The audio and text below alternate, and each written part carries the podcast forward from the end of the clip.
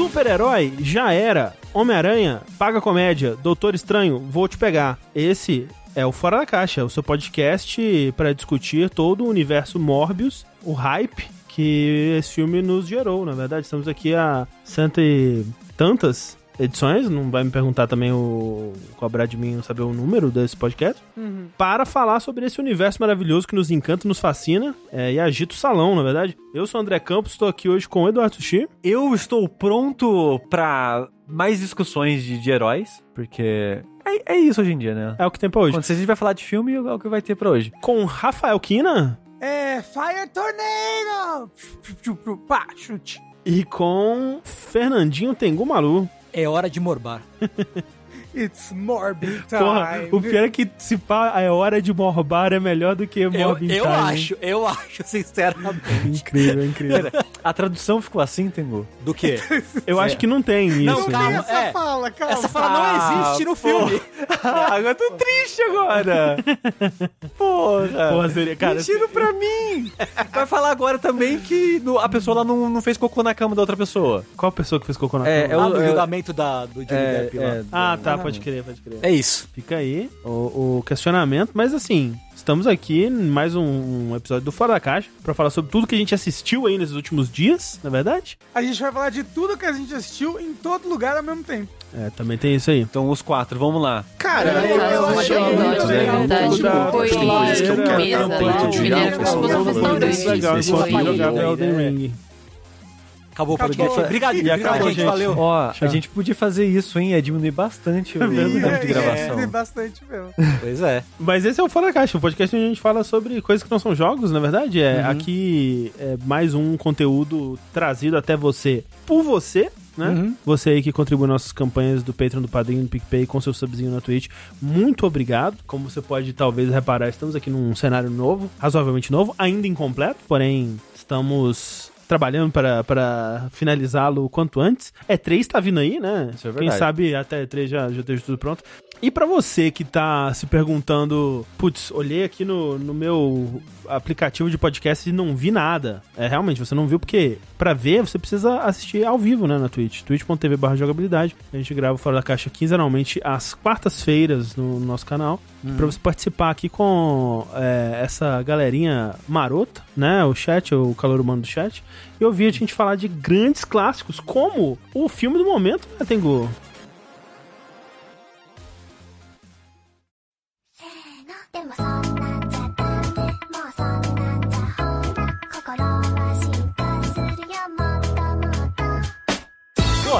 Da, da molecada aí, né? Tá todo, todo mundo pirando aí. E é o seguinte, eu não quero, não quero ver, não quero ver poserzinho, entendeu?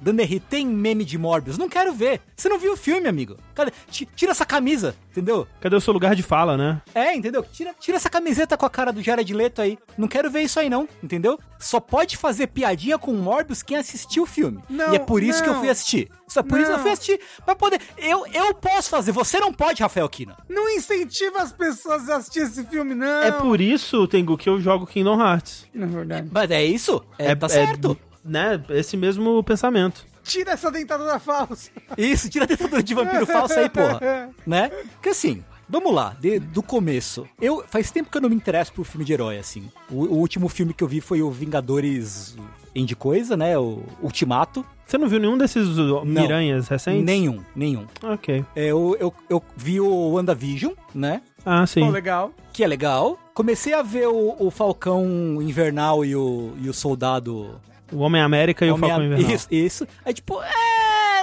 Tá bom, deixa pra lá. E aí eu não vi mais nada. Tipo, literalmente não vi mais nada. Eu assisti de passagem um- o, o primeiro Homem-Aranha do Andrew Gar- Garfield e achei muito ruim. Mas é velho, né? 2007? É. Mas eu vi depois, tipo, eu vi. Ah, ok. Né, que a Agnes tava vendo no Netflix uma hora. E aí eu vi. Aí beleza. Mas aí, né, pô, saiu o Morbius. Aí eu pensei, porra. É um filme de uma personagem classe tier C do, do Homem-Aranha, certo? Porra, interpretado da Sony, né? Interpretado pelo Jared Leto. Falei, não, eu, eu preciso, preciso, eu preciso entrar, preciso me mergulhar nesse, nesse universo aí. Não, não, não. Esse você pode... Você viu os Venoms? Não vi Venom, É infelizmente. horrível. Eu gostaria muito de ver. Eu acho que eu vou gostar muito de Venom. Pô, eu acho, eu acho que, né, é uma, pe- uma pedida aí. É, mas assim, aí você pode pensar assim, pô, tá aí, né? Faz sentido porque o Tengu é o cara que gosta das coisas esquisitas e tudo mais, né? Quer dizer que talvez, se o Tengu tá aqui falando de, de Morbius, quer dizer que o filme é tão ruim que fica bom? Eu respondo, não. Ele é só ruim. Ok. É, Ele, ele é só ruim, ele é só um filme ruim. Pelo menos ele só tem uma hora e quarenta. O que é, pra mim, a meu ver, deixa ele melhor, né? Mas ele é só um filme ruim.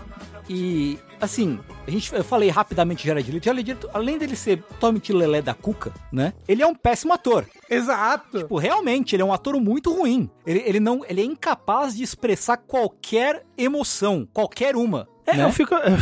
É, assim. Mas, é- mas ele faz method acting, ele bate no elenco pra ser malvado, você não sabe disso? Isso, isso, isso. ele isso. comeu um rato morto na frente de uma enfermeira, já tô já, já exagerando. Eu, eu, fico, eu fico assim, né? Porra, o Gerard Leto, ele. Se não ganhou, ele concorreu a um Oscar, né? Sério? Por qual filme? Foi o, Dallas, Dallas Buyers Club, não foi? Sei, não sei. Você tá falando, eu se ele, acredito. se ele não se ele não ganhou, ele concorreu. Ah, ganhou. Foi pelo Dallas Buy- É, Clube de Compra Dallas, exatamente. É, o filme que eu não vi Ele ganhou, ele ganhou. O Jared Leto é um ganhador de um Oscar. é um ganhador de Oscar por Puta melhor que me ator. pariu. Ou melhor ator coadjuvante, sei lá. Aliás, essa dica foi soprada pelo chat, e então se você tá ouvindo isso gra- gravado e editado, não deixe de ver a gravação. twitch.tv barra jogabilidade, fazendo rapidamente aqui. É verdade, é verdade. Eu não vi esse filme realmente, mas eu de fato. Tem muito tempo que eu não vejo um filme que esse homem tá bem assim. E talvez seja culpa minha, porque os dois últimos filmes que eu vi com ele foram. Aliás, o último filme que eu vi com ele foi o. O Coringa lá, o. Esquadrão Suicida. Esquadrão Esqua- Suicida? Esquadrão Suicida. É. Não, pa- é, além de, você viu o Esquadrão Suicida 1, Eu vi. que é o pro- talvez o pior filme já feito na história da humanidade? Ah, não é tão ruim assim, Não, não. é É, ruim, é é bem ruim. ruim, mas Tá. não é, tem, tem muita coisa pior. Eu sempre falo isso. Eu vi esse filme e eu fiquei com vontade de vomitar. Eu tava com vontade de vomitar de tão triste que eu tava, de tão ruim que esse filme é. E o Jared Leto só piora o filme. Mas porque ele é o Coringa, gangster, ele ri, ele tem dente laminado, gangster. Mas é, é que porque é foda porque ele tem essa coisa de, de é, method acting e se levar a sério pra caralho. Uhum. E aí, quando vai fazer o Coringa, manda um, um porco morto pro, pro, pros amigos e coisa do É, tipo. pariu, que Mas, ridículo. Ele já pensou em atuar só, ao invés de fazer essa porra. mas aí ele fica aceitando esses convites, é porque o dinheiro deve ser muito bom, né? É. Sim. Imagino que sim. Tipo, ele, ele devia fazer um filme arte, sei lá, que parece que ele se dá melhor, né? Pra ter sido indicado. Não sei. É, tô- o Oscar também não é parâmetro pra muita coisa. Exato. E, e- e essa falta de habilidade do, do Jared Leto fica mais evidente porque ele contracena muito com o Matt Smith, né? O eterno 11 Doutor. Ah. É, e, o, e o Matt Smith ele tá muito bem nesse filme pro papel merda que ele recebeu. Não que algum papel do filme seja bom, mas assim, todos são uma merda. O Matt Smith é, o, é o Morbius do mal, é isso? Isso. Porque, vamos lá. É, o, sobre o que, que é o Morbius. Como- como- vamos lá, vamos lá. Qual é que é? Doutor Michael Morbius. É o nome dele, hein? Michael Morbius, ok? Certo. ele ele tem uma doença que ninguém sabe qual é. Tipo, não é que ninguém sabe. Esse filme tem muito de uma coisa, que é o seguinte: ah, porra, o, o Michael tem um- uma doença. Né? Essa doença tem, é, entre aspas, tem algo de errado com o meu DNA, fecha aspas. E essa doença exige que ele eh, faça ou é transfusão de sangue ou é hemodiálise, o filme não deixa claro. Mas assim, é aquela técnica de, de, de escrever história, quando você começa a escrever história com 12 anos, assim. Ah, mas aí eu tenho uma doença e a doença é uma doença. Ele tem que tomar sangue. E aí a doença, sabe? Tipo, você nunca. Você, é, é só uma doença X com coisas que ela precisa fazer, assim. Eles inventaram um bagulho pra ele ter que tomar sangue, basicamente. Então, é quando você tem 12 anos e você tá escrevendo o seu personagem no RPG. e Isso, você quer isso. que ele seja Ed e cool. Isso. É Não, isso. é, não, é, não é uma doença, né? É uma conveniência de roteiro. É, né? Isso. basicamente, é, é. É. E aí, ele, ele é o filme nos, nos primeiros momentos, ele tá. Ele é criança no hospital, né? Na Grécia, por algum motivo. Mas tem um motivo pra ele estar na Grécia, que a gente vai chegar lá. O Tony Ramos tá lá também. Né? Bem, que, que quisesse eu, né? Porra, seria maravilhoso, inclusive. né? E, e aí ele chega um menininho pra acompanhar ele, tá internado no hospital. Chega um outro menino, que é o Matt Smith criança, né? Que o nome dele é Lucien, mas o Michael Morbius chama ele de Milo, porque tem vários meninos vêm e morrem, né? Então ele chama todo mundo de Milo porque não faz diferença, porque a criança logo vai morrer, entendeu? Então ele chama todo mundo de Milo. Caralho! Agora... Que tem, a, que tem a mesma doença que o Michael tem. Doença X, certo? E aí tem que fazer transfusão de sangue o tempo todo. Aí no dia que ele chega, eu acho, porque a montagem de cima é uma bagunça, você não entende a ordem, a ordem dos eventos, ou quanto tempo se passou é, entre um evento e outro. Ele dá, ele dá uma desmaiada, assim, pá, desmaia. E aí, gente, o, o- aí o Michael fala, enfermeira, enfermeira, enfermeira. E aí, é, ele fala, ih, tá com pau a máquina de transfusão, né? Li- literalmente, leva, mas que tem um pau lá dentro. Pá, Isso. censurado. Isso, ele abre a máquina, né? Aí, tipo, sei lá, ele tira uma peça, tá com mau contato, eu acho, a máquina, sei lá. Nunca falam qual é o problema da máquina. Ele tira uma peça, pega uma caneta, né? Abre a caneta, serográfica, acho. Tira uma mola. Não, tipo, é caneta de apertar botãozinho. Vai, Sim. clique. O Morbius faz isso. O Morbius Isso, criança. O, o Morbinho. Morbinho. Morbinho. Pega uma caneta, aí ele tira a, a mola do clique da caneta, né? E liga dois bagulho dentro da, da máquina. Pra passar eletricidade, parece. E aí resolve. Resolve o É um problema. gênio.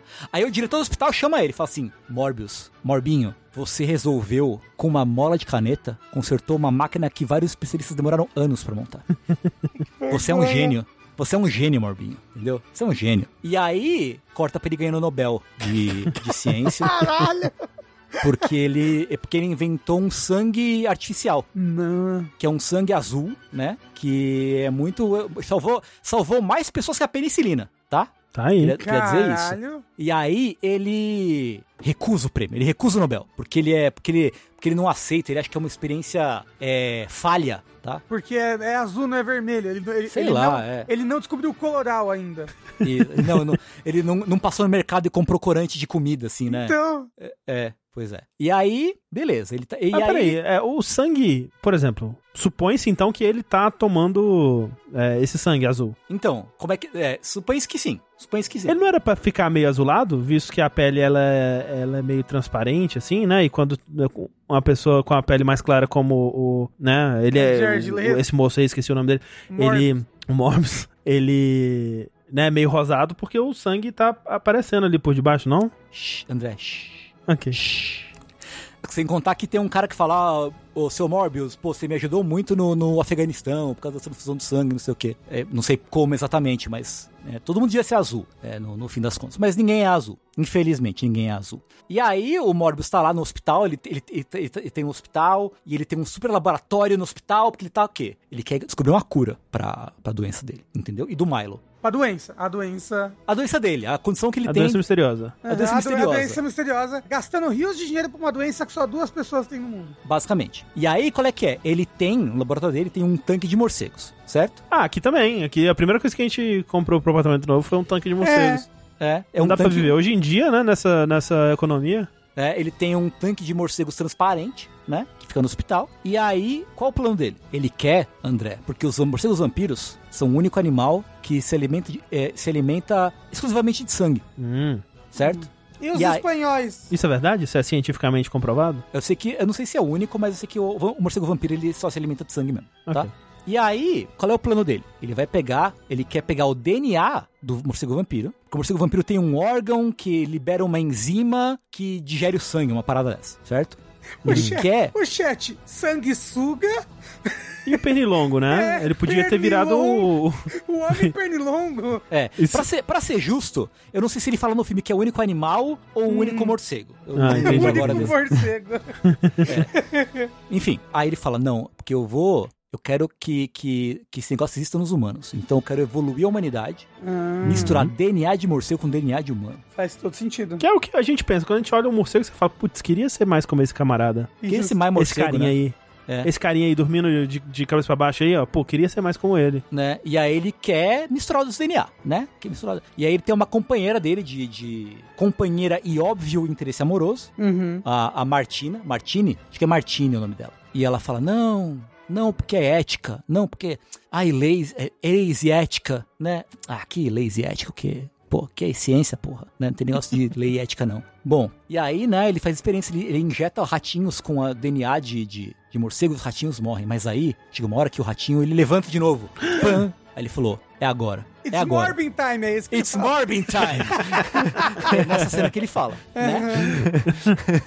e aí, ele vai lá, mostra, né, que ele, ele é todo fudido, ele todo, anda todo, tem que andar com, com bengala, né? Aí o, o Milo, que é o amigo dele, também, ele- que, é o, que aí você vê que é o Matt Smith, ele também, mas ele, ele, ele é rico por algum motivo, ele é mega rico, e o diretor do hospital, que cuidava eles como criança, ainda cuida do Milo enquanto adulto, e o cara não mudou absolutamente nada. Os malucos envelheceram 30 anos, e o cara tá igualzinho como ele era no passado. Isso é um detalhe. Ah, é porque ele é um vampiro. Esse é o, né, o Né? do filme. E aí, o que, que, o, que, que o Morbius faz? Aparentemente, aliás, quem financia tudo, todo- tudo do Morbius é o Milo. Hum. O Milo, o Milo ganha tudo, porque ele ganha no poker isso. Ele é muito bom de poker, então ele ganha muito dinheiro no poker, né? Beleza. O, o- o Morbius, ele aluga um, um, um cargueiro, um navio cargueiro, né? Porque como a experiência é antiética, né? Ele tem que fazer o experimento em águas internacionais, Uhum, certo? uhum.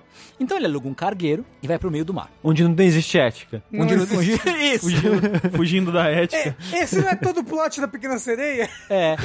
É, por- é por isso que tem pirata, né? No, no mar. Que, pô, É não, Under verdade, the. Sea. não tem lá. Não, se não tem, não, não, não tem lei no mar, pô, pode É. fazer o que quiser. Exato. E aí é muito bom é, que o cargueiro, assim, no cargueiro existe o Morbius, a Martina e cinco ou seis mercenários. Por Só? quê? Não num, sei. ca- num cargueiro inteiro. É uma turma com metranca, né? No- no- Pirata, porra. né? Não tem capitão, não tem timoneiro, não tem casa de mar, não tem nada.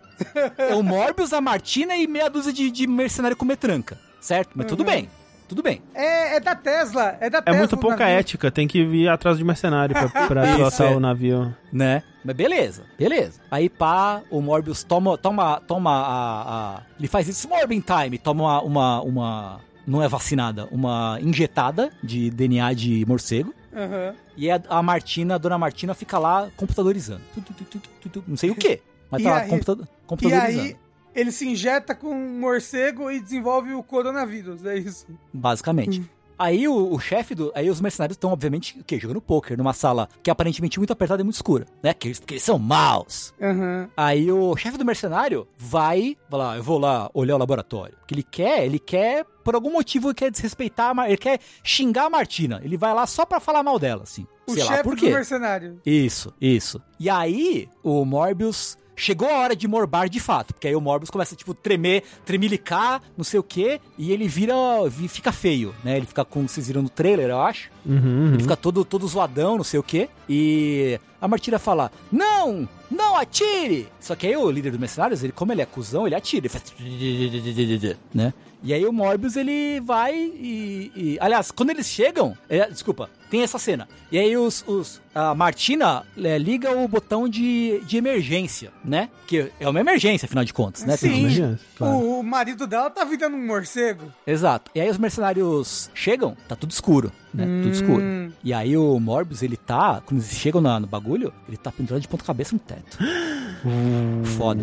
Tá? Impacto. Impacto. Impacto. E aí a, a Martina fala assim: Não, não atirem, por favor. E aí o mercenário passa correndo muito devagar e encosta nela com o ombro assim, e ela faz ah! e cai no chão e desmaia, né? aí o Morbius mata todo mundo. Ele vira, ele vira Deus. sombra. Ele vira a nuvenzinha de, de peido, tipo Alucard, assim. Faz. E dá agarrada em todo mundo e, e morde, suga o sangue de todo mundo. Meu Deus. Ah, que bom que eram mercenários pra não ter nenhum tipo de conflito Isso, moral que deixaria talvez a trama um pouco mais interessante. Inclusive, é uma coisa que a galera fala. Ah, eles eram só mercenários, então tudo bem, vai, tudo bem. A gente deixa pra lá esse negócio de eles mercenários. Eles provavelmente eram culpados de alguma coisa, eles mereciam. É. sinceramente. Isso é, isso é dito no filme em alguns, em alguns momentos. Especialmente pelo Mile. Enfim. Isso é, isso é o quê? Isso é o, o final do filme? É o quê? Os primeiros 15 minutos de filme. Mentira. basicamente. Não é 20 possível. minutos. Min- meia hora de filme, vai. Morbius volta a si. Oh, meu Deus, eu sou um monstro. O verdadeiro monstro tá dentro de mim. Isso foi um erro. E aí ele chama a guarda costeira, certo? E ele pula no mar. Ele pula no mar. Até então, não se falou de nenhum. Quer dizer, mostrou-se que ele tem garras afiadas e ele vira, vira peido. E ele pendura de ponta cabeça. Assim, não mostrou. Ele pulou no mar, ele não saiu voando. Uhum. E até onde eu sei, vampiros não têm particular, poder particular de nadar muito fodamente, assim, pelo Os oceano, clássicos não. né? Tudo bem, fiquei com isso na cabeça, mas deixa pra lá. É, né, não, e assim, ele, ele, ele herdou os poderes de um morcego, como por exemplo, virar pó, né? Todo mundo Sim, sabe. virar que fumaça. Os morcegos viram, e nadam muito rápido os morcegos também, né? É, exato, né? Aí ele volta pra, volta pra cidade, certo? E aí, o, o, ele descobre, o, o, o Morbius, que ele, ele acorda e assim, ele tá bombado, ele tá trincado. assim como os morcegos e os vampiros, né? Exato, Todo mundo exato. sabe que eles têm, porra, o abdômen, o six-pack ali, porra, trincando no, no morceguinho, né? São Então grandes ele- ratos de academia. Exato. Então ele tá ali, pá, né? Eu entendi a Bombadão. sua piada, Rafa, foi boa. Obrigado. Foi uma obrigado. boa piada, foi uma boa piada. Foda, né? E aí, o, o Milo descobre. Ele fala, eu também quero. E o Morbius fala, não. Também quero ter um, um- abdômen trincadinho, ele fala. Sim, sim. E aí o Milo fala, mas eu quero. Aí o Morbius fala, mas, mas não. Aí o Milo fala, mas eu quero. Aí o Morbius fala, não, é muito perigoso. É um, isso é um pesadelo, é um inferno. Você não quer. Aí o Milo fala, mas eu quero. E eles ficam nessa e o Milo vai embora. Pô, como assim? O Neo Milo que financia essa porra toda? Ele podia, não, ele podia muito bem falar, eu que financei essa merda, eu tiro o seu dinheiro, mas não, ele só fala assim, eu quero, eu quero e eu quero. Acontece que assim, o Milo, que é um cara engraçadinho, ele rouba, né, uma, uma, e ninguém não mostra como, tá? O Morbius em nenhum momento fez mais de uma dose de DNA de vampiro pra, pra, pra coisar, certo? Não, não mostra, se não me engano, ele não mostra, né? E aí o Milo arruma um bagulho, ele arruma, entendeu? E ele se... Ele fez a própria pesquisa dele. Isso. É, lógico, né? Do your own research, né? Exato. Com blackjack e prostitutas. Isso. E aí ele, ele, porra, vira o vampiro. Vira, vira morcego também. E assim, e, o- e o Morbius tá falando, é um pesadelo, é horrível, mas mostrou ele sofrendo por ser um vampiro? Então, ele sofre por quê? Por quê? É, tu foi corrigido. Mostra assim, mostra assim. Então, beleza. Mostra. Ele criando o bagulho. Mas qual é o lance? O Morbius, ele tem, tem, ele tem que comer sangue pra sobreviver. Aham. Só que ele consegue comer sangue artificial. Sim. Entretanto, o sangue artificial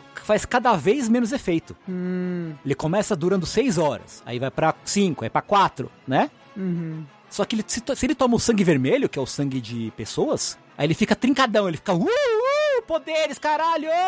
E animais? Ele não pode tomar sangue de animais? Ei, podia? Podia, mas. Mas né, ele não ninguém- pensou nisso. ele Não é discutido. Não é discutido isso. Ele né? gastou todo o seu poder cerebral pra criar o sangue azul. Isso. É. E pra consertar a máquina com um clipe de papel. Isso, com poder. Putz, aquilo ali já foi. né? E aí, é, assim, do nada, o, o Milo vira, tipo, você não aceita quem você é, Morbius. Você, nós somos evoluídos. Nós somos a evolução da humanidade, né? E de repente ele vira um vilão. E aí, e aí, tem a cena mais patética do filme, que todo mundo deve ter visto, eu acho, que é a cena do Milo dançando no hotel. Eu não vi nada disso. Não vi. Que é Não a vi. cena mais patética, porque é o Matt Smith sem camisa, bombadaço, dançando uma dancinha ridícula de frente pro espelho. Uma música sobre. tocando uma música sobre fazer sexo. Tá aí. Eu recomendo que todos vejam essa, essa cena. Pelo menos essa cena, né? E aí o Milo fica fodão, ele não sei o que, papipipapá. Outra cena que eu gosto muito é, certo momento, em, em- em certo momento do filme, o Morbius ele se entrega pra polícia. Porque ele, ele, ele é, não, eu sou um monstro, eu sou um monstro. E ele deixa se entregar pela polícia porque ele quer fazer as coisas direito, certo? E aí, chega uma hora que o Milo, ele sequestra a Martina. E o Morbius Meu tá na cadeia. E aí, ó, como, como o Milo é muito malvadão, ele vai embora e deixa um saco de sangue vermelho, de verdade. Que é pro Morbius cair na tentação. Meu Entendeu? Deus. E aí ele cai na tentação. E ele quebra o, a parede da, da, da, da cadeia e começa a fugir. E aí o Morbius, chega uma hora que o Morbius tá lá, enfrenta a polícia. Aí o Morbius dá um pulo. Em um pulo, ele passa tipo 20 andares pro teto, né? Uhum. E aí ele pula, chega no parapeito, ele começa a ver as ondas de ar pela cidade, nananana, né, para poder voar. E aí, o, o- quando ele chega na- no, te- no- no- no telhado, o policial chega logo depois, porque aparentemente ele é o The Flash, é, né, também. Enfim, nesse filme, nada faz sentido em momento algum. É, Tengu, eu queria fazer um breve comentário aqui. Ah, Que falar The Flash entrega a idade. E eu digo isso como alguém que fala The Flash. ah Por é? que Por quê? entrega a Pode, idade? é o Flash? É, é o Flash, né? Não, é o, é o, o Só The que- Flash. Então, naquela série antiga da, da, da- que passava na Globo. Era, Ah. era, era o The Flash. Que era o Flash de veludo. Exatamente. exatamente. Entendi. O The Flash. Entendi. Eu falo, eu falo The Flash. É, não, não, eu também. Desculpa. Cara, e aí é isso, assim, o filme, o filme ele é uma experiência, ele é uma, é uma sequência de cenas ridículas que não conversam uma com a outra. E a né? atuação do Jared Leto é um lixo. É um lixo, o filme não tem o menor carisma, nada. Cara, tem outra cena, tem outra cena. A cena em que eles brigam pela primeira vez, o Milo e o Morbius, é no metrô, né? Estação de metrô. O, Mor o Milo começa a matar geral. Mata geral, chupando o sangue de geral. Porra, mó carnificina. Eles brigam um pouquinho. pi, pi, pi. Aí ele fala: Morbius! Não seja vacilão, Morbius! Vem ser vampiro comigo, Morbius! É mó legal! E aí eu, sem brincadeira, tá? Sem a menor brincadeira, o Morbius vira de costas e sai andando. Em, em direção à plataforma. Mas ele não tá. Ele não tá saindo do metrô. Ele tá, tipo, ele sai andando, descendo e indo pra plataforma do trem. Ele diz que ele vai pegar o trem, sei lá, né? E é isso, ele vira de costas e sai andando. Aí, o Matt Smith sai- vai correndo atrás dele. E, tipo, ele pega ele sai voando na frente do trem, assim. O efeito especial é legal, tá? Mas, assim, essa cena também não faz o menor sentido. Por que ele saiu andando? Ele parou de conversar e saiu andando. Será que, se- será que ele não botou no AirPods dele... Linkin Park falou, bullshit. Não, não, não. É isso. Limp Skit. Como é que é? Isso, isso. Isso daí. Do- Pode no ser, pode AirPod ser. dele, saiu Ninguém, andando. ninguém corrige, tá, gente? Ninguém fala o nome da banda. Ah, não. eu não sei o nome. Então, assim, cara. O que, eu- que eu posso mais dizer sobre Morbius? É. Ele, ele não tem carisma, ele não faz sentido, ele tem efeitos especiais legais. Ele faz Ele- Kamehameha de morcego, não faz? ele, fa ele faz um Kamehameha de morcegos. Mas o que é o Kamehameha de morcego? Ele é assim, que quando ele toma o sangue, Sushi, quando ele, que ele injeta o DNA de morcego, ele fala: Eu sinto que algo despertou dentro de mim. Os morcegos me aceitam como um irmão, como um deles. Entendeu? E aí, quando ele est- estende a mão, os morceguinhos começam a, tipo, pousar na mão dele, como, como passarinhos, tá ligado? E fala: esses morcegos estraçalhariam uma pessoa, qualquer pessoa, Cara, não é assim que o morcego funciona. mas eu, eles, eles aceitam como irmão, tá? Então, na luta final, ele emite ondas, ondas supersônicas e milhares, literalmente milhares de morcegos surgem nos túneis de metrô de Nova York, tá? Começam a rodear ele, aí ele vê que é eh, quando ele faz um movimento com a mão, os morcegos seguem a mão dele. Então ele faz um, uma. Sabe o, o Rio do Street Fighter Victory? Fazendo um Hadouken? Girando os braços no ar. Ele gira os braços assim e os morcegos acompanham. E aí ele faz isso e ele estica a mão e voa um jato de morcegos é, na direção do, do vilão final. E, e o vilão morre de raiva, né, no final das contas. É isso, isso. É, e assim, ele cria, ele tinha falado que tinha criado um, um antídoto pra isso, né? Pra matar o Milo e, e acabar com a, uma maldição de ser um vampiro, certo? Aí ele mata o Milo com o soro, com o antídoto e corta pro fim do filme. E, tipo, ele sai, o Morbius sai voando com seus vampiros pelas noites da cidade e o filme acaba. Por que ele não usa cura nele? Que acabou. Porque é a responsabilidade uma. dele, Sushi, agora. Porque com grandes morcegos vem grandes responsabilidades. Exatamente. Né? Exatamente. E aí, na cena pós-créditos, aparece o, o Michael Keaton, né? Porque o Michael Keaton é o Abutre. Mas né? ele é abutre no MCU, né? Então, mas, mas esse, mas esse filme é MCU. Não, Ele não é- é, não é. Ele não é ele é- MCU, né? ele Mas é peronomútil, né? eles estão cruzando esse, essa, essa, essa barreira aí aos pouquinhos, né? Que nem teve o, o Venom aparecendo no final do, Do Homem-Aranha. do Homem Acho que é um É, negócio é, assim. foi. Inclusive, no, no Morbius, eles citam Venom. ah, e aí, o Morbius, ele faz duas piadas incríveis. Ninguém fala, quem é você? Ele fala, eu sou o Venom. Porra, e dá, hilário, tá? Uhum. Hilário. Hilário. Pô, a gente falou... A gente falou do Batman aqui. Não, não, não, não, não, a gente não falou do The Batman. Falou sim. É, a gente falou brevemente com o Load falou. Ah, é um verdade. Ah, eu o Load falou antes da gente tava. ver. É. Ó, aquela... Né... Eu não vi ainda. Eu não, Não, não, não, spoiler, spoiler, spoiler de cena pós-crédito escrota pra caralho pra, Ok. pra fingir que tem alguma coisa. Aquela cena pós-crédito que aparece um, um Coringa ali, caralho, que coisa patética. É. E aí, Patética. gostei, eu gostei do e Coringa. aí, André, aí presta atenção, André. Ah. Quando ele vai preso, né, ele tá, ele tá em abstinência de sangue. Então ele tá perdendo o controle, né? Mas por que ele ele, vai come- preso? Porque ele se entrega à polícia, porque ele quer Ah, ser tá. do bem, entendeu? Entendi. Ele quer ser um cidadão que segue as leis. Ele tá lá com algemas, super algemas, e aí ele começa a tremer e tal, e ele meio que. Né, ele tá assim. S- São algemas de Kairosek que não deixam ele virar fumaça. Isso, aparentemente. E ele fala assim: Desculpa, policial, é que eu estou com fome e você não quer me ver quando eu estou com fome. Ok? Queria, Aí. né? Não, mas e o Abutre? Não, e o Abutre, ele aparece, aparece primeiro o Michael Keaton, tipo, uou, o que eu estou fazendo aqui nessa prisão? Uou, acho que foi o Homem-Aranha. E aí, em outra cena pós-créditos, aparece o Abutre chegando com o traje de Abutre, né? Ah. O que não faz sentido, certo? Aham. Porque, se não me engano, o Abutre fez o traje por causa da, da tecnologia Alien do primeiro Isso, Vingadores, algo Isso, assim, né? Exato, exato, exato. Mas aí, ele chega, ele, ele descolou um traje, sabe Deus como, e ele fala assim, ele chega voando, encontra o Morbius, Ah, pera aí, então a implicação é que o, o, o Abutre, ele foi pra, pra. Ele apareceu no Morbius por conta de coisa de multiverso, é isso? Isso, sim. Ele, Ah, ele foi tá. teletransportado pro universo da Sony. Isso. Do nada. Isso, sim. Gente, horrível, né? Do Isso, nada. isso, isso, exatamente, exatamente. E agora ele quer pegar o Homem-Aranha. Não, calma, calma, calma. Ele fala assim pro Morbius: pessoas como nós precisam se unir. Vim parar aqui e acho que foi uma coisa de Homem-Aranha. Ele fala isso, algo, algo assim. Ele culpa o Homem-Aranha por estar ali, certo? Entendi. Ele fala assim: pessoas como nós têm que se unir. O que você acha? Aí o Morbius fala: eu acho interessante. E aí acaba. É, estou aqui para te convidar para a iniciativa Morbius. Não, não, e assim, Isso. pessoas como nós, o quê? O Abutre é um ser humano normal. Ele só tem um jetpack. É. Pessoas assim, em pessoa- filmes da, da, da É. Sony. Sony Pictures. Sim. É, ou ele, ele, ele tomou um, um soro de abutre, agora os abutres veem ele como uma família. Isso. O que, que tá acontecendo? It's Abutre in Time. A Sony é Esse. muito ruim, puta que me pariu. É isso, esse, esse é Morbius. Resumo de Morbius é, foi esse. Muito obrigado, Tengu. Já sinto contemplado aqui. Eu De não fato. preciso mais ver o filme. Eu acho que ninguém que, ah, que- assistiu isso aqui precisa ver o filme. É, mas ao menos fez um bom comentário que é: o Tengu, o jeito que o Tengu falou parece confuso, mas foi assim mesmo. Sim.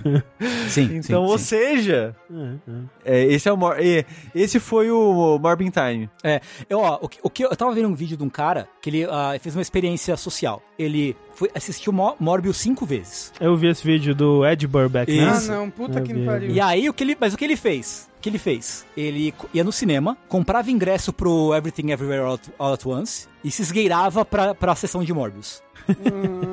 Porque ele não queria dar dinheiro pro Morbius, ele não Ok, queria dar dinheiro pro justo. Jared Leto. Ok, ok. Entendeu? Justo, justo, é válido, é válido. Esse foi Morbius, então? Sim.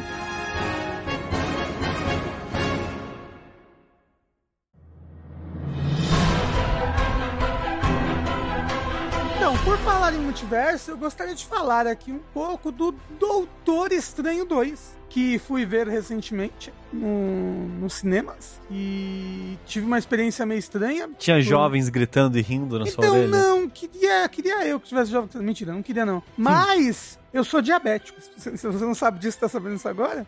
E eu faço muito xixi. Ah, putz. Deu uma hora de filme e eu ia explodir pra fazer xixi. A, a Clarice, ela saiu voando no final do filme. Pra, Tadinha. pra- Então, quando, quando, quando, tipo, resolveu-se a trama do filme, tipo, ok, resolveu a trama do filme, eu saí correndo pra fazer xixi. Voltei, tá, tive um, um segundos finais do filme. Então, é, ah, eu diria que a minha experiência foi um pouco prejudicada por isso. Mas, Doutor Estranho 2, no Multiverso da Loucura, é o filme aí da fase 4, um novo filme da fase 4 da Marvel, que é uma fase que tá bem loucura mesmo, né? Ninguém parece que sabe pra onde vai, pra onde vê, o que tá acontecendo. ele é um filme bacana por algumas coisas, como por exemplo, ele tem Doutor Estranho, ele tem, como a gente viu nos trailers, a Wanda, ele tem um multiverso Da loucura. Exato. E ele é dirigido pelo Sam Raimi. E eu acho que a coisa mais legal desse filme é o, o, o, o grande toque Evil Dead que esse filme tem. O, o Sam Raimi realmente... É, não só Evil Dead, né? O, o grande toque Sam Raimi, no geral. Exato, é, é. É foda. Por quê? Qual é o plot desse filme? O plot desse filme é o seguinte: America Chaves, que é uma personagem do da Marvel, ela é essa menina que o poder dela é tipo cruzar multiversos. Então começa o filme com ela num lugar completamente maluco, com um doutor estranho junto com ela, e elas estão procurando um livro lá, blá blá blá, enquanto tem um monstro perseguindo ela. O doutor estranho acorda, eu, eu- eu vou, eu vou procurar não, não dar muitos detalhes do plot, beleza? O doutor estranho acorda, blá blá blá, e eita, essa menina é verdade. Essa menina que ele tinha sonhado, que ele sonhou com essa cena acontecendo. Porque na verdade, quando você sonha, você às vezes acaba sonhando com outros vocês, ou outros você em outros multiversos, entendeu? Uou! E, é- e essa menina, ela tá escapando de alguém que tá querendo pegar ela, alguma entidade demoníaca, alguma coisa assim, quer pegar ela pra roubar os poderes dela. E ela é, É única. a Marvel. É, e, e ela é única, só existe ela no multiverso, que é ela, entendeu? Não, não tem várias América Chaves em outros multiversos, só existe por isso ela, ela. nunca sonha. Ah, Isso, por isso ela nunca sonha, é verdade. Pera aí, então eu sou o único também? Exato, talvez. talvez, talvez Pô, só exista o sushi. Que bom, né? E louco, porque significa que eu transei com várias celebridades já em outros multiversos. Mas o que acontece é, o Doutor Estranho então encontra ela aqui no nosso multiverso, no nosso multiverso, encontra ele, né, no, no universo lá do, do MCU e fala, vou te ajudar, né, menina, vou te ajudar. E aí, basicamente, o filme é, ele vai ajudar ela a combater, seja lá quem tá correndo atrás dela pra tentar roubar os poderes dela. E sem entrar em spoilers, porque o plot do filme é um grandíssimo spoiler. Eu gostaria de entrar nesse plot, porque pra mim é a pior coisa do filme. É, eu acho também a pior coisa do filme. E, e assim, é, é um spoiler do. Sei lá, do- eu acho muito difícil falar desse filme, desse filme sem falar sobre isso, Rafa. É, pois é. Porque é, é bem no comecinho, né? Tipo, é. É. ah, o, o- tem, tem, tá isso acontecendo, né? Vamos des- descobrir o que tá acontecendo. Aí, putz, tem esse, essa revelação. E aí o filme inteiro é sobre essa revelação, né? Exato, o filme inteiro é sobre isso. Então, se você não quer saber nada sobre esse filme, pula agora. É, dito isso, eu não acho que é um grande, grande spoiler. E eu acho que é até um, um bom aviso pra você É. saber pra que rumo esse filme vai, assim. Eu, eu também acho, eu também. Eu, go- eu gostaria de. de saber, sabe, antes de ver esse filme, porque pra mim é, é- é uma decepção. Ok? É, eu também acho. Vou Aham. falar. O grande vilão do filme é a Wanda. Do. O quê? É a Wanda do WandaVision. É Exato, ela. exato. Ela passou ali pelo WandaVision. No WandaVision, ela pega lá o livro do mal, o Necronômico. Lembra? E no final do, do WandaVision, ela tá lá. Darkhold. Ela tá lá estudando o Darkhold, né? Acontece que começa o filme, o Doutor Estranho vai. Ô, você gosta dessa menina aqui, América Chaves? No nosso universo, preciso da sua ajuda. Aí a Wanda. Ele vai pra, pra, pra única pessoa que era vilã. Exato! E ela fala, putz, que loucura, era eu. Eu estava comandando energias malignas pra sequestrar essa menina pra mim. Porque eu vou roubar os poderes dela e vou pra um universo aonde eu tenho os meus filhos. Chegando lá, eu mato a Wanda de lá, né? E... Toma o lugar dela. Toma o lugar dela. É muito triste isso, né? É muito, Então, muito ruim É narrativamente. muito triste porque o personagem da WandaVision teve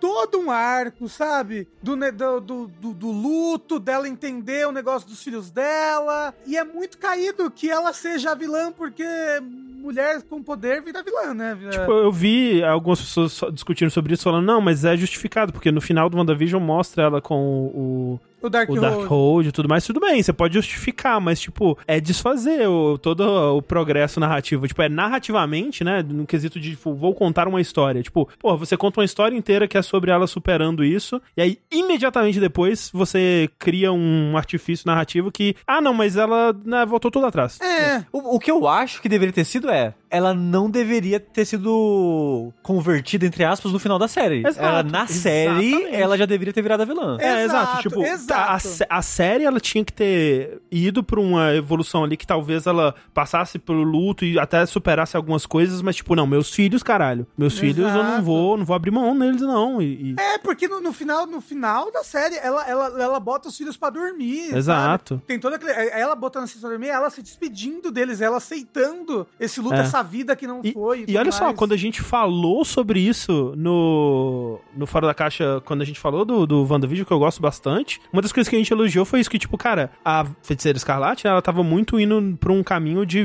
de que o pessoal tava suspeitando que ela iria virar vilã do- dos filmes né, da Marvel mesmo. Uhum. E a gente, nossa, que legal que eles não fizeram isso, né? Porque é o caminho mais óbvio e mais clichê de, tipo, ah, a mulher louca, super poderosa e tudo Ah, mais, da né? Daenerys de novo. Exato, É. exato. E não, tipo, o, o grande plot que tem desde o comecinho é isso. Tipo, não, ela é a vilã. E ela é. Porra, se não tivesse WandaVision, eu compraria. Sei lá, que ela é uma vilã qualquer. Sim. Mas o WandaVision desenvolveu tão bem ela que é triste. ver acharia meio papel. óbvio, acharia meio lugar comum, mas, Aham. tipo, ok, né? Tá, né? Se você tira o WandaVision, o caminho dela tá justificado, né? Pelo trauma e tudo mais, ok, a gente entende. Agora, tem o WandaVision. E, e o que me, me deixa triste, porque uma das coisas que a gente elogiava sobre o, o- o universo aí da Marvel antes, né? E não tô dizendo que antes era muito melhor do que isso, não, mas acho que a essa altura a gente talvez cobre um pouco mais. É que isso me leva a crer que eles não estão tão ajustados uns com os outros, assim, tipo, ah, essa história vai ser contada e aí a próxima vai partir dela. Até porque, tipo, a, a, a gente pensa, ok, o, o filme lá do, do Homem-Aranha, do o, o terceiro, né?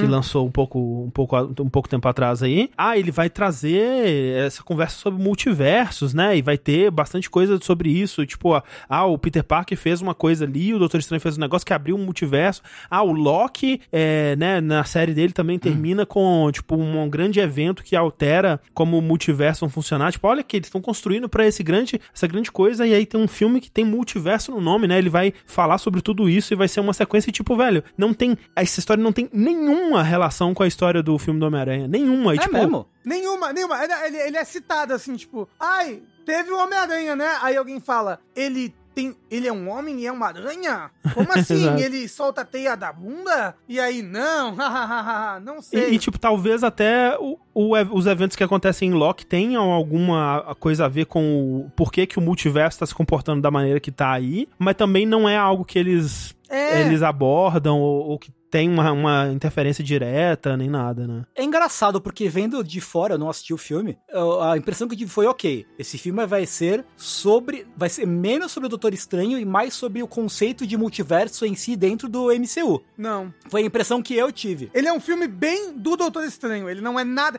Inclusive, ele tem muita loucura, mas ele tem pouquíssimo multiverso. Ele, ele anda em dois universos só, mais dois ou três universos. É, basicamente. É, tem aquela cena que eles estão passando por vários, né? Mas. Ah, eu- tem uma cena de 10 segundos que ele vai, tipo, caindo por vários multiversos. Ah, e ele cai no, no multiverso que ele passa a metade do filme. E aí tem um outro pedacinho que ele passa num outro multiverso lá. Mas é pouco Uhum. multiverso. Tipo, tem realmente só mais uns três universos, assim, rapidamente. E como eu falei, a coisa mais chata realmente é o, o desperdício da personagem da Wanda, que foi pra mim. Apesar de que, como eu falei, acho que pela direção do Sam Raimi e tudo mais, ela é uma puta vilã. É, não, eles é. é- Legal, assim, tipo, Sim. assustadora, sabe? Assim, isso é uma coisa que tem que ser dita, tipo, eu acho que pessoas que gostam do, do trabalho do Sam Raimi, gostam de Evil Dead, gostam do Arraste-me para o Inferno, É. é, e outros filmes assim, vai gostar muito desse filme, porque ele tem, é óbvio que ele tá preso ali, né, pela classificação indicativa de um filme da Marvel, mas até pra isso, ele é um filme que, cara, é um filme que tem jump scare, é um filme que, É. que tem momentos de, de, de um, um monstro a lá Jason perseguindo os mocinhos, né? Ele tem momentos, tem, tem momentos onde heróis, onde é, seres poderosos são mortos de formas grotescas, brutais, É, partidos no meio, não, é assim. picados, picotados, assim. É, eu- é, tipo, é, é, é a, a mistura do, do, do, do Evil Dead, porque, tipo, o Sam Raimi não era assim no Homem-Aranha, né? Isso que eu digo.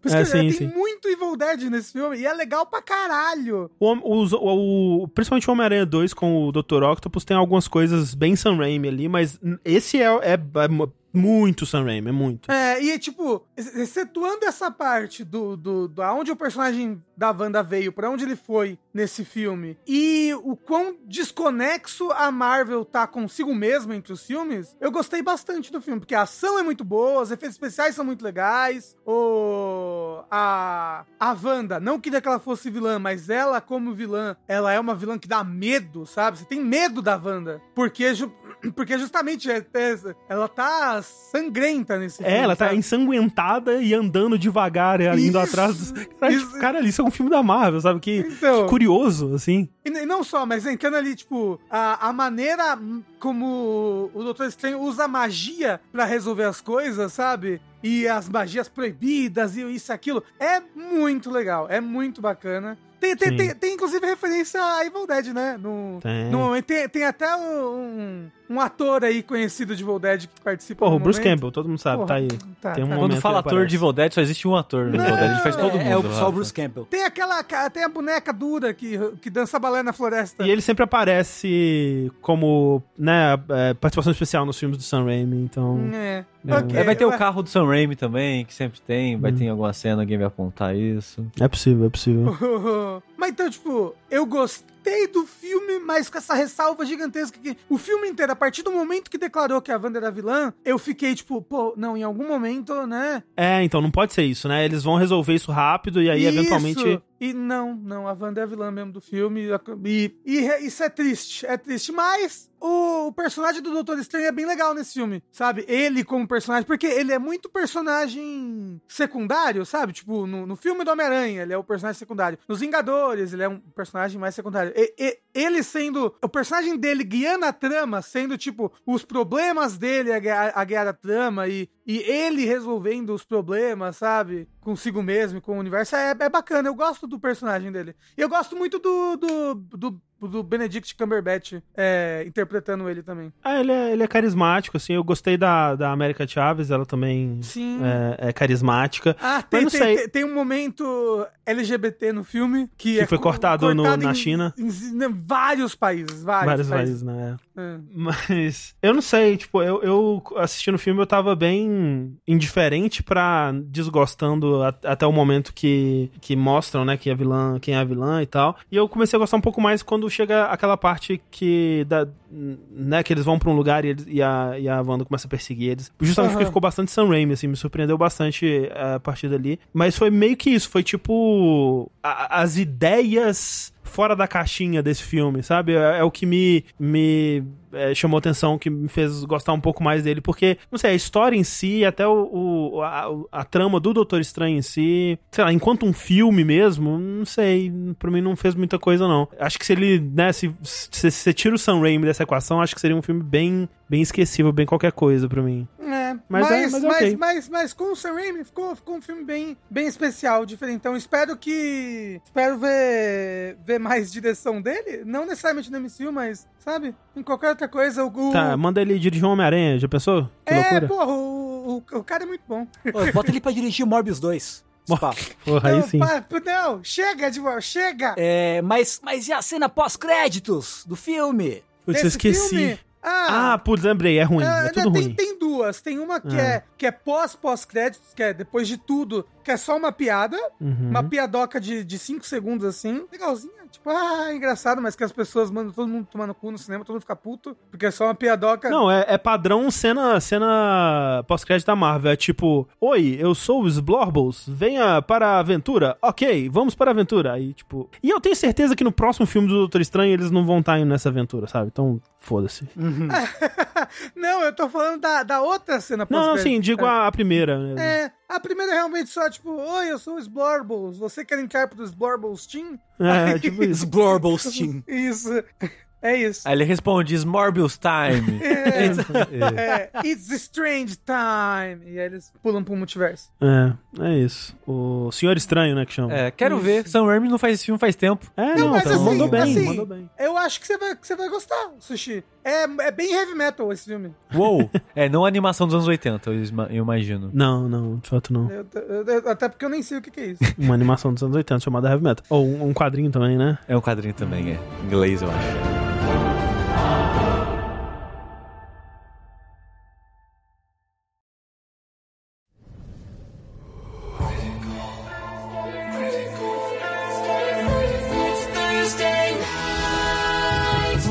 Não sei se vocês repararam, mas eu estive um tempo ausente aqui do, do podcast, Que né? isso, André? Você tava Tava em aí férias. esses dias, ontem você tava aí? É verdade. Aliás, a- André, você ativou minha carta armadilha Ah, a, a falar sobre isso. Como vocês sabem, pessoas que estão ouvindo e- e assistindo no twitch.tv barra jogabilidade, o André passou que uns dois meses afastado, assim, mais ou menos. Por aí, é. Aproximada- Aproximadamente. É, abril, foi, a gente teve aquela reunião em março, né? É, tipo, foi, foi, logo que, foi logo que falaram que a mudança foi anunciada. é, foi no É. começo de março. Foi no começo de março. É, Então, na verdade, foi tipo dois meses e meio, E quase é, meio, três foi é. tipo isso. Né? Por aí. Que o André tirou, esse- tirou essa. Esse.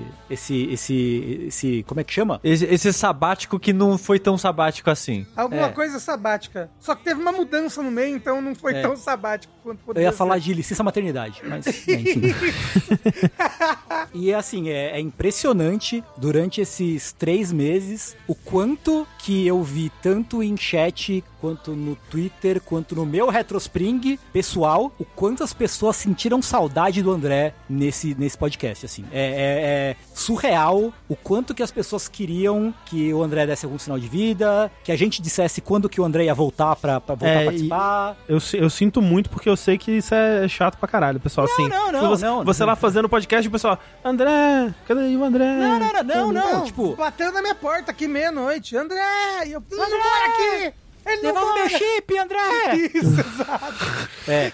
E não, assim, eu, eu me irritei um dia, mas foi um dia que eu tava de mau humor, assim. Então, desculpa. É, eu tava bem de mau humor nesse dia. Mas enfim, porque a gente falou, re, re- re- respondia, repetia várias vezes. Não, pô, o André tá, tá descansando. ele- Quando ele estiver bem, ele volta. Quando ele estiver bem, ele volta e tal. Assim, numa boa, sabe? Mas é assim, é impressionante o quanto o quanto a, a ausência do André fez diferença não só, obviamente, fez muita diferença para as pessoas que, que acompanham jogabilidade, né, tanto nos streams quanto nos podcasts de modo geral. Então assim, era foi foram dois meses aí, quase três meses de, de demonstrações de amor e carinho muito muito constantes, né, ah, pro André, assim, pessoal muito pre- preocupado, né, com saudade e tudo mais. Não, tipo, se eu que vi o André ocasionalmente aí, sei lá, né, no, no Discord, converso com ele no, no, no- no Telegram, tava morrendo de saudades, imagina Uhum. o pessoal do chat. Ah, Mas Exato, aí- né? eu tava também, tipo, eu, eu via, né? Às vezes tava passando assim, o sushi tava gravando alguma coisa. Aí eu, vou chegar, vou dar um oi. Porque tava com, tava com saudade também. É. O André você andou um pouquinho nos streams comigo antes da mudança. Ah, É, Sim, sim, sim, sim. Mas né, ele não, ele não streamou, acho que nenhum- Não, não. nenhuma vez. É, né, não, e eu tal. tô, já tenho... Nem podia. Não podia. é verdade. Tava, imp- tava impedido. Se ele fosse lá, eu puxava da tomada, igual a Não, a polícia chegava, né, pra, pra Isso. impedir ele. E, e o que, eu- que eu tava dizendo é que não só o, o, o, o pessoal, né, os ouvintes estavam com saudade, mas a gente também. Nós, Ah. enquanto, enquanto é, três quartos de jogabilidade, é, não só porque o André é uma pessoa legal, né, não só como você é uma pessoa muito legal, que a gente gosta da sua companhia de modo geral, né, mas porque, e, e eu acho que aí, tanto o Rafa quanto o Sushi, quanto, quanto os ouvintes vão concordar comigo, é que realmente falta uma coisa, assim. Sim, Né? eu, eu tava pensando nisso. O, o André, ele traz muita substância, sabe? Sim, ele, ele traz muito Ele- recheio. Ele, é a misturinha ali do arroz e feijão. Exato. É, e não, e não é, É, tipo, o franguinho, né?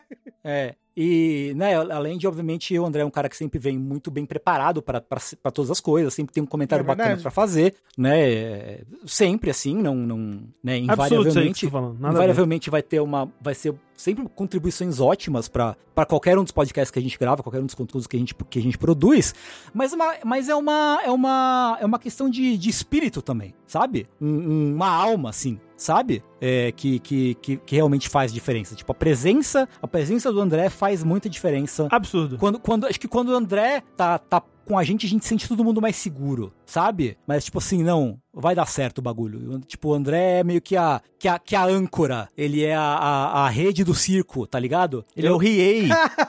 Cara, eu, eu pensei que você tá falando igual o. Ah, o, seu, o senhor Girafales elogiando o seu Madruga. O André é a âncora, é a rede do circo. É, É, pode ser. né?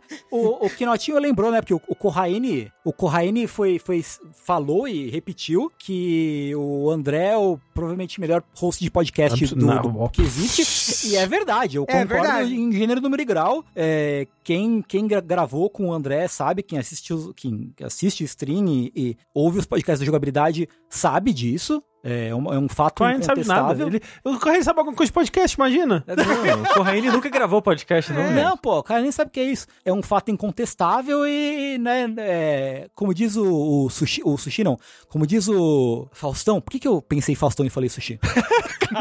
Quando eu penso no sushi, eu penso no Faustão imediatamente. também. É, pô, tanto, tanto no pessoal quanto no profissional, né? O André é uma pessoa que é e, e, e, e o quê? insubstituível. Insubstituível, indispensável pra, pra, Absurdo, sei que você tá falando, tudo isso aí que Tudo, você tá falando. tudo verdade isso daí. pra tudo todos verdade. nós. É, tudo, eu fico, fico feliz, fico feliz é, e agradeço, agradeço as palavras e digo mesmo, assim, senti muita falta disso aqui, senti muita falta de, de streamar, de participar com vocês, de ter, né, esse, esse contato aí com a, com a nossa, nossa belíssima comunidade. Uhum. verdade. É, tenho, tenho, foi, foi assim, foi, eu, não- eu não- fui num, num psicólogo, psiquiatra pra, pra saber o que, o que que rolou, mas provavelmente é Devia. um... um Mas puta burnout É, do burnout. inferno, assim, né? E não vou dizer que tô 100% recuperado dele, mas foi um tempo... O ócio, ele é bom pra criação, né? Então eu tenho... Tive muitas ideias, quero... Tô, tô sempre tive, né? Empolgado pra, pra fazer muita coisa, mas sempre... Uma, um, um bloqueio, né, mental, emocional, assim, que me que sempre foi o, o, o banimento da minha existência. Mas eu acho que a gente tá, a gente tá tramando coisas legais aí e eu tô, tô empolgado por elas. E, né, tipo, como eu falei, é, só de montar esse, esse ambiente aqui e ver as coisas se encaixando no seu lugar me deixa bem, bem empolgado aí pro futuro. Eu só queria dizer, pessoa, o hype, segura o hype, hein? Pelo amor de Deus. Segura o O hype. não pessoal. no hype. É. Vocês, vocês não aprenderam nada, não? Que não pode ter esperança na- nas Não coisas, pode, gente. não pode. Não pode, não pode ter esperança. Esperança tá proibida esperança. O pessoal do chat tá tudo fazendo. É o arquivo confidencial do André. não o. Agora pode entrar, família Campos. Isso! ah, é. Caralho. Aí entra. Pai, você foi meu bandido, você não quer saber Aí eu, isso. É.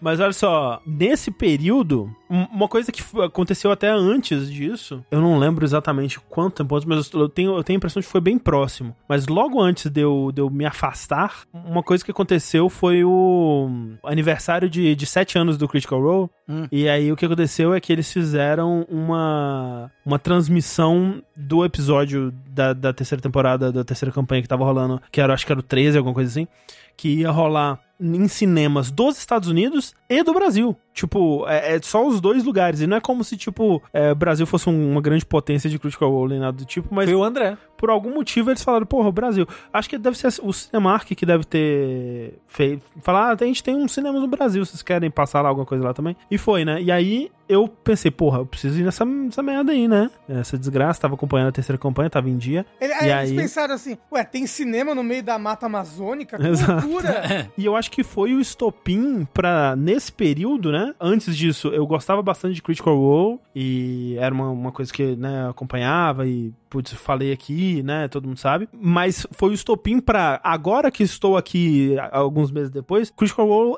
é uma das minhas coisas favoritas da vida e... Tipo, a, a, o grupo que eu acompanho online que eu mais gosto, assim, tipo, de- de ter a, a, a companhia deles e acompanhar e assistir tudo que eles fizeram e atrás de outros conteúdos adjacentes, né? Porque essa, essa hum, ida no cinema pra assistir foi muito legal, foi muito mais legal do que eu achei que ia ser. Foi tipo uma transmissão de um episódio, né, do, do, do RPG. Pra quem não sabe, Critical Role é um grupo que transmite uma campanha de RPG de Dungeons and Dragons e eles estão na terceira campanha, né? Cada uma durou aí uns dois anos e meio, três anos. Eles estão nessa, nessa terceira campanha que atualmente deve estar no episódio 23, 24, alguma coisa assim. Não lembro exatamente o número do mais recente. E foi passar no cinema o, o 13 terceiro. E esses episódios são episódios de tipo 4 horas, 4 horas e meia. E eu, eu fui um pouco por essa curiosidade, como é que vai ser? Quem que vai estar lá? Quem que vai assistir essa porra, sabe? E aí eu fui com a Clarice. A Clarice, que nesse, nesse momento ela, ela foi somente pra me acompanhar. Olha que anjo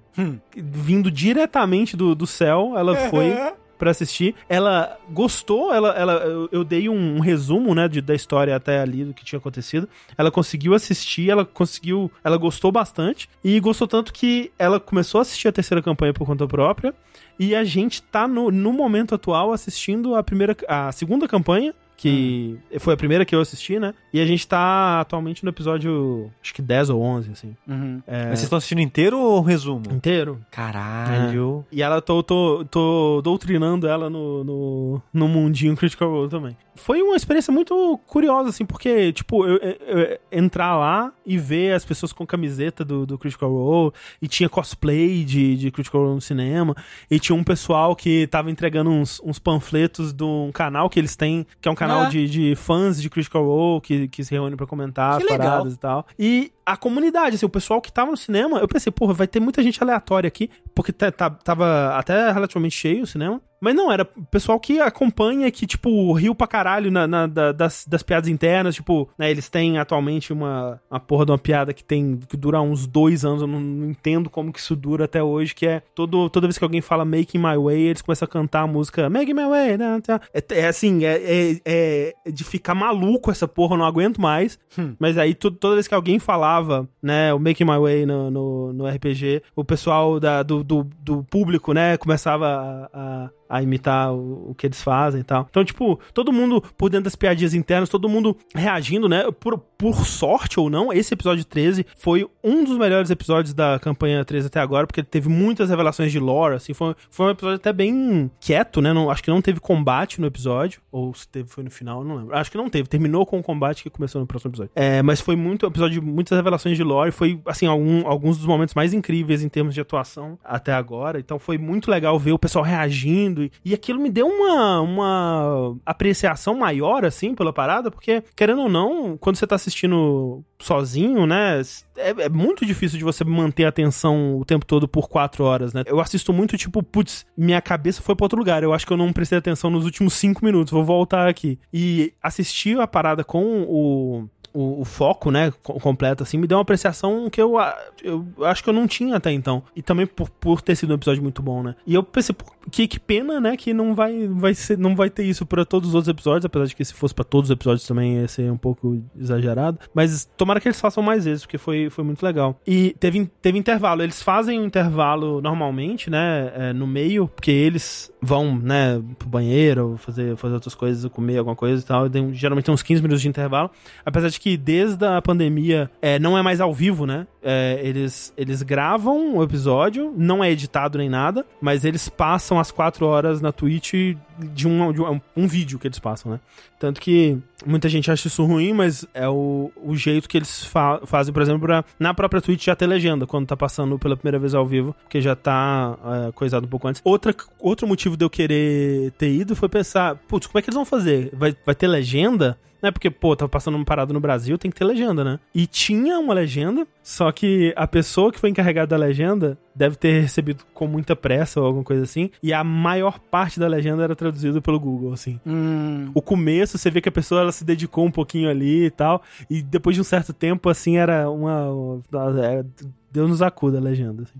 Mas o que aconteceu? Depois disso, eu fui começar a, a ver a, a primeira campanha que eu não tinha conseguido ainda, né? A gente comentou um pouco sobre ela quando gente, eu falei sobre a segunda campanha e tudo mais. E a primeira, ela é muito difícil de acompanhar, porque o- os primeiros episódios ainda era muito crua, né? A qualidade de áudio, a qualidade do vídeo, assim. Eles mesmos não tinham, é, não estavam aquela máquina é, super ajustada, né? Então era uma coisa meio esquisita ainda os primeiros episódios, além do fato de que é a primeira campanha é uma continuação de uma campanha que eles jogavam é, pri- privadamente, né? Na, na casa deles. E ela começa no meio de uma aventura, assim. Só que o que me ajudou a conseguir me interessar pela primeira campanha, a série animada, que a gente falou um pouco do- dos primeiros episódios dela aqui no Fora da Caixa também, que foi o que me apresentou os personagens. Aí, tipo, ok, eu já conheço esses personagens agora, né? Eu tenho um pouco mais de, de interesse já pela pelas histórias deles. E, como eu disse, esse episódio que eu fui assistir no cinema, ele, uma das revelações de lore dele era uma relação de uma personagem com uma outra personagem da primeira campanha, que foi, tipo, de explodir cabeça, foi muito legal. E aí, eu, putz, eu preciso assistir isso, né? Eles vão. esse- a terceira campanha, ela tá mais ligada à primeira do que a segunda. A segunda, propositalmente, eles falaram: não, é a segunda campanha, a gente vai tentar não ter nada relacionado à primeira quase. Tipo Dark Souls. É, é tipo Dark Souls, é meio que isso. Não, a, a terceira não é tão óbvia, né? Não é tão, não é tão fanservice quanto a Dark Souls 3 é, mas ela tem mais conexões com a primeira e mais personagens que estão diretamente ligados a personagens da primeira e tal. Então, putz, eu preciso ver. E aí eu passei, né, aos trancos e barrancos ali pelo, pelos primeiros episódios, que são realmente complicados, assim. Mas aí quando você chega lá pelo, sei lá, episódio. Assim, eu ia falar episódio 10, mas na verdade, quando você passa pelo episódio 20 e tantos, 27, se eu não me engano, que é quando o Orion, né? Tem, não sei se você lembra é, dele. o Orion, isso, É, isso. ele sai, né? Porque ele era um jogador problemático ali. E É. tem uns momentos ah, que dá vontade de sair correndo ali. É, dá, dá umas crinjadas assim. Nossa, fica, demais. "É". Puta que pariu. É. Ele era o tipo de jogador que. Que, que finge a rolagem pra se dar melhor e. e- É, é tipo, Ele, ele, era- ele- muito síndrome de protagonista, sabe? Tipo, É. tudo tinha que ser sobre ele, ele que ia resolver a parada. Tipo, É. Tem uma, um momento que eles vão enfrentar. Eles, eles descobrem que o, o chefe do, do- da dungeon que eles estão fazendo é um beholder, né? E naquele momento ali, eles não sabiam quanto tempo ia durar aquela, aquela coisa que eles estavam fazendo. Talvez fossem 20 episódios. Eles não sabiam que ia durar dois, três anos, ia ser um super sucesso e tal. Então eles falaram, tipo, ah, o Matt ele vai matar os nossos personagens, né? E ele falou: não, meu personagem não pode morrer, eu tenho um apego muito grande a ele, ele não vai. Não vai morrer. E ele simplesmente ele inventa um motivo pra ele não participar da luta. Ele deixa os companheiros assim e ele fica no, no tapete voando em volta, assim. É, E todo mundo que- fica puto com ele, cara. É É, muito. Cara, tem uma, tem uma parte que ele fala: Não, eu vou tentar é, falar com o meu pai no meu reino pra ele vir resolver um bagulho. Sim. Aí ele fala assim, ele liga: Ah, e aí? Vamos resolver? Aí o Matt, tipo, ah, não. E, tipo, inventa qualquer coisa, qualquer coisa pra não, não, não dar trela pra ele, sabe? Porque, porque essa, essa, esse arco aí, que é o comecinho desse arco ele ainda tava, é o arco da animação. Uhum. Que é. Você assistiu a animação toda, né? Assisti. Ela é total sobre o Percy, né? Que é o, o cara, de, o pistoleiro lá de cabelo branco. É Ele, esse personagem tá nesse lugar? Nessa, nessa, nessa saga? De Não. White coisa? Não, eles já. Eles, na animação eles cortam esse personagem. Ah, não, não, mas no RPG, eu digo. Tá, o, o Percy é tipo aqueles Não, o personagens. Orion. Ah. Esse cara. É o, o, o- Como é que é o Tiberius, né? O Tiberius é. É, o, Ti- o, o, o Tiberius, ele, ele tá no comecinho, tipo, ele, ele... Vamos dizer, quando eles chegam em Whitestone, que é a cidade dos zumbis lá, é, naquele momento eles inventam um motivo pra ele não participar mais. Entendi, entendi. E ele- Então é lá que ele para É, de participar. Mas, por exemplo, no episódio da, da- do banquete, que eles pulam a janela, lutam contra o cara lá no, no, no- no laguinho, lá, contra os vampiros lá, Aham, ele ainda tava. Esse episódio ele participa. Entendi. E é isso que o, que o Tengu falou. Eles, tipo, putz, o Matt tá introduzindo esse arco que é sobre o passado do Percy, né? Sobre a família dele que foi assassinado nessa cidade, os vampiros que tomaram controle. Vamos lá pra cidade e, e ver mais sobre o passado, né? Do, do Percy. E o Orion falando: Não, gente, eu vou ligar pro meu pai aqui e ele vai mandar um exército e resolver. Tipo, não, cara, calma, não é sobre você essa, esse arco, sabe? Deixa a história acontecer pra outras pessoas também. Aham. Mas, né, tipo, tem um lado mais sombrio, né? Sobre É, Essa história tem mais do que, do que só isso, né? é, tipo, ele tem, ele, ele tem uns problemas com envolvimento com drogas, né? Uma- umas coisas mais Uhum. pesadas, assim, do porquê que ele tava agindo assim também, né? Mas, enfim. Mas ele saiu, é isso? Do Ele saiu, Ball? ele saiu nesse comecinho. E depois disso, nossa, é incrível como que todo mundo fica mais confortável, todo Uhum. mu- a, a- o entrosamento de todo mundo aumenta, todo mundo parece que tá se divertindo muito mais em jogar e melhora muito depois disso. E aí, dali eu fui, tipo, engatei e fui e eu assisti o 115 episódios, mais alguns one-shots, tem, tem alguns ainda que eu não assisti, falta pra mim assistir o Dellen Closets, que é o casamento da... Da, da, da Vex com o, o, o Percy. Uhum. E tem um outro também que falta. Ah, o do, do Tyrion Darrington e a- as expedições dele. Então é legal esse bagulho mesmo aí de é RPG. muito legal. Assim, Se você tiver tempo. é, então, o que eu fiz nesse. pra assistir cento e tantas horas em, em três meses é que todo momento que eu estava jogando videogame nesses três meses eu, eu tava assistindo. Então, assim, todas as minhas memórias de Elden Ring estão completamente atreladas à primeira campanha. Tipo, eu penso numa área de Elden Ring e penso, ah, eu tava ouvindo sobre esse arco nesse momento. Ah, ok. Putz, ne- nesse pedaço, essa área aqui era, era o momento que eles estavam discutindo sobre essa coisa. Ah, é, a, a, o- a revelação da, da Raishan é aqui, ó, na, na igrejinha perto da, de, de enfrentar a Malene aqui. Foi aqui. tipo, tá tudo atrelado, assim, a, a- as paradas. E depois, tipo, todo. Quando eu tava arrumando a sala, arrumando as coisas aqui, eu sempre tava ouvindo também. Então, eu terminei bem, bem recentemente, assim, de, de é, assistir. Ainda tem algumas coisas. Você, mas É. você, aca- você acabou a história principal da primeira temporada? Acabei, acabei. Assisti o final tão falado, Aham. que é Ah, cê- foda, né? Você assistiu o vídeo do, do Matt Colville? Assisti, assisti. É foda, né? Ele não tá mais listado no YouTube, mas eu, eu consegui achar o vídeo. Esse é muito vídeo foda, é muito bom. foda. Muito É muito foda. bom. Não, porque- e o momento é muito bom também, né? Que é um É, momento não, da, da, da batalha final lá que. Sim. Enfim, tem um- todo um contexto que eu não, não vou entrar nele aqui, mas. Você chorou? As, as Não- pe- as pessoas estavam andando pela casa, de repente estavam andando em cima de uma caixa, assim.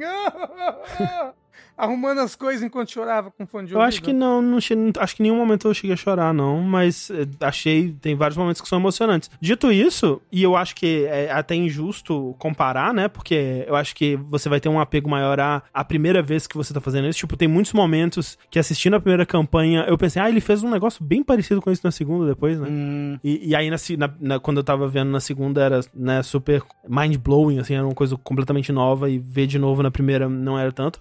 E os caras, eles melhoraram muito, né? O próprio Matt melhorou muito no, no- na narrativa dele. Uhum. E eu acho, né, tipo, é, é tanto que os personagens da segunda campanha e da terceira, eles são muito mais interessantes do que o, o pessoal do Vox Machina, que é o, o- o- os personagens da Vox Machina são literalmente pessoas que mu- muitas delas estavam jogando RPG pela primeira vez, e é tipo o personagem mais básico possível, assim, né? É, e até, assim, as interações entre eles, as interações interpessoais deles são mais simples, né? Tipo, tem, por exemplo, o, o Scanlan, eu acho que se ele troca, nesses 115 episódios, se ele troca, sei lá, 10 palavras com a Killer, é muito, sabe? Tipo, Uhum. tem uns personagens que eles simplesmente não existem pra outros, assim, a integração entre eles é muito pouca. E, e assim, você falou que são cento e tantas horas só da primeira campanha? Não, não, Não. não, não, Rafa. São cento e tantos episódios 115. de cinco horas cada. É, de 4, 5 horas cada. Só da primeira campanha? Só da primeira Sim. campanha. Não, e a primeira campanha é curta, né? Porque é 115, a segunda campanha são 150 e poucos. Por isso que eu falei, é bom pra quem tem tempo. É. Eu, assim, eu acredito que deve ser incrível, porque todo mundo que assiste e acompanha Critical Role adora Critical Role. Eu nunca vou assistir, porque eu não, não consigo. É, tipo, é, é, eu acho que dedicar o integral da sua atenção e tempo, realmente, é, ou, ou você vai ter muito tempo, ou você vai, né, despender aí muitos anos pra conseguir. É, tipo, 600 horas. É. Porra. Mas, né, tipo, jogando enquanto, enquanto acompanha. É que eu É. não- nem podcast eu ouço mais jogando. É, pois é. É, eu também não E eu trabalho só- só editando, então Sim. É. não Só- dá, tipo... Só se for um Vampire Survivor, algum jogo assim que é muito de podcast pra eu conseguir jogar. É, não, eu- e- esse jogar período ouvindo todo eu, podcast. eu joguei só jogo de podcast. Eu, eu platinei aquele é, Nobody Saves the World, né? Uhum. uhum. Por conta disso, porque ele é muito jogo de podcast, assim, ele é muito um Mas jogo pra você Elden Ring desligar o não é cérebro. jogo de podcast, não, seu safado. Qual? Elden Ring não é Caralho, jogo de assim, podcast, não. Souls, não só Elden Ring, Souls é o melhor jogo de podcast. Eu nunca foco É. tanto no podcast quanto jogando Souls. Caramba, André. É muito Total. assim. É? Tanto que, Total. tipo. O, o Nobody Saves the World, ele é, é bem conduzível pra isso, mas não tanto quanto o Elden Ring. Ah, gente, É jogo, de jogo de muito. podcast é cookie clicker, sabe? Esse é jogo de podcast. So- nossa, Souls é maravilhoso pro podcast. Eu fiquei pensando, cara, será, será se, eu, se eu rejogo algum Souls só pra é, continuar assistindo o Critical Role enquanto eu, eu, eu jogo, mas eu não consegui encontrar uma justificativa pra jo- rejogar algum. Mas, é, assim, a segunda campanha a- ainda é a minha favorita. Dito isso, a terceira campanha está fenomenal. Eu quero dizer, tá cada vez melhor, os personagens são maravilhosos. O personagem novo do. Porque o, o Travis, ele tem um personagem que ele interpreta. é, Que é um personagem da primeira campanha, inclusive, que é, que é incrível. No- Ele começa interpretando esse personagem nos primeiros episódios, e é, né, tendo o contexto de quem é esse personagem na primeira campanha e depois o que ele é, é na terceira e tal, é muito legal. E depois ele, ele fica uns persona um, um tempo sem, e ele volta com, o, com outro personagem que é um, é um gnomo marceneiro que também é um lobisomem. E é muito bom. É, é o melhor personagem do Travis, de longe. O, a Ashley, pela primeira vez, ela tá brilhando, assim, tipo, eu acho que o- nas, nas duas primeiras campanhas ela interpretava a Pike, né, que é uma, uma gnomo paladina, e na segunda ela interpretava a Yasha, que era uma Asimar, bárbara, né? Isso. E ela, acho que muito por conta do, do, do- de não conseguir participar sempre, tá dividindo o Critical Role com gravação do, do seriado dela e tudo mais. Eu não sei, ela nunca conseguiu brilhar completamente, assim, ela ficava meio apagada. A, Yasha, ela até consegue um pouco mais de brilho mais pro final da segunda campanha, mas nunca chega lá. E a Fern, cara, o personagem dela é maravilhoso, é, tipo, é, é tá entre os melhores personagens. A Marisha, cara, tipo, ela, pra mim, é, é- é a- tanto a Killif quanto a, a Bo são os personagens que eu menos gosto, não, não desgosto, mas são os personagens que eu menos gosto das duas campanhas. E a, a, a, a personagem dela, da, da dessa campanha 3 é, é incrível. Se pá, a melhor boneca. A melhor boneca do, do- do- da campanha 3 talvez seja a personagem dela. E a relação dela com a personagem da Laura, o- os episódios recentes aí tiveram uma. Uma, uma, né? Uma, uma sacudida aí na relação delas, tá, tá muito legal. Os caras são. Puta que pariu, velho. Tem um, um, um momento no episódio recente da, de, de uma fala da, da Imogen, que é a personagem da Laura. Você fala assim: ah, essa mulher aí, se pá, deveria ser atriz mesmo, né? Caralho, velho. É, é aquele negócio da árvore que você ma- mandou o vídeo pra gente? Não, esse foi o episódio que passou no cinema, que foi um momento incrível, né? Ah, uhum. Agora, né, o que tá acontecendo com, com a, a personagem dela agora tá, tá. Nossa, tá muito legal, muito legal. E, e é, e é interessante, porque nem tanto pelo que tá acontecendo na história, vamos dizer, do mundo em si, né? Porque a história deles em relação ao mundo tá engrenando ainda. Mas a história interpessoal, né? A relação entre os personagens. Caralho, os caras são bons demais, velho. Vai se fuder. É muito incrível, é muito incrível. E, né, pra quem quer assistir, né? E tipo, ah, pô, né, tirar quatro horas por semana, né? Eles fazem semanal, então se você quiser assistir, né? Tá no 20 e poucos, né? Tipo, ainda é 20 e tantos episódios de 4 horas cada, mas tá no começo ainda, né? Então. É, corre lá ou assiste o Vox Machina, né, no Prime Video. É. Ah, Será que assiste? É, não é tão legal. Mas, mas quem sabe? Eu acho, que, eu acho que o legal da parada é essa sensação de que tudo pode acontecer, sabe? Essa sensação de, de improviso e de, de que as coisas não são amarradinhas e, e roteirizadas, sabe? Uhum. Uma história que ela, ela até, né, se você for analisar ela como uma narrativa, assim, ela peca muito nesse sentido de, tipo, putz, aqui não devia acontecer isso, né? Devia acontecer outra coisa pra amarrar melhor isso aqui, mas é essa bagunça que, que deixa tudo, a sensação de assistir como um nada que eu já, já consumi antes, assim. É, é muito bom, muito bom. E fica aqui de novo minha recomendação de Critical Role, Olha aí. pra quem quiser. Top.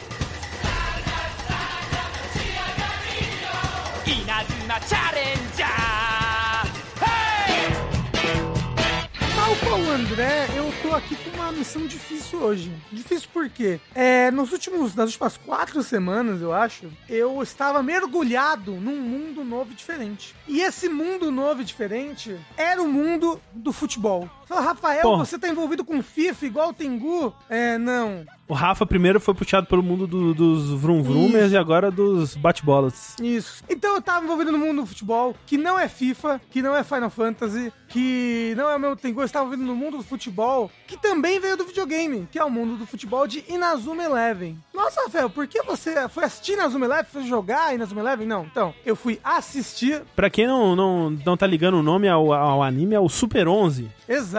Por quê? Inazuma Eleven é um jogo da Level 5 pra DS, tem três jogos, né? E depois teve Inazuma Eleven Go, que aí é outra série de animes, inclusive. Mas esses jogos, eles, eles geraram animes e mangás, né? Baseados nos jogos. Porque são, são jogos de RPG da Level 5. É um RPG de futebol. E o meu namorado, vulgo Luca, vulgo Abiscoitado no Twitter, ele ama Inazuma Eleven. Ama. Inazuma Eleven, pra ele, é o que o Hakusho foi pro André, assim, sabe? Foi a adolescência e a infância dele, voltando da escola, sabe? Indo, indo todos os dias assistir, discutindo e viu tudo que passou e tudo mais. E um dia a gente tava assistindo técnicas de Inazuma Eleven, que ele queria ver no YouTube. E aí começou a passar várias, várias que ele não tinha vi- visto ainda. E porque ele só viu Inazuma Eleven original. E o pior, o Inazuma Eleven original, esse que é baseado nos jogos de DS, ele só foi adaptado aqui no Brasil e dublado até a metade do terceiro arco, André. Pô, mas aí o pessoal faz de sacanagem também, né? É, e aí nunca mais teve. Não teve mais nada. E não, tipo.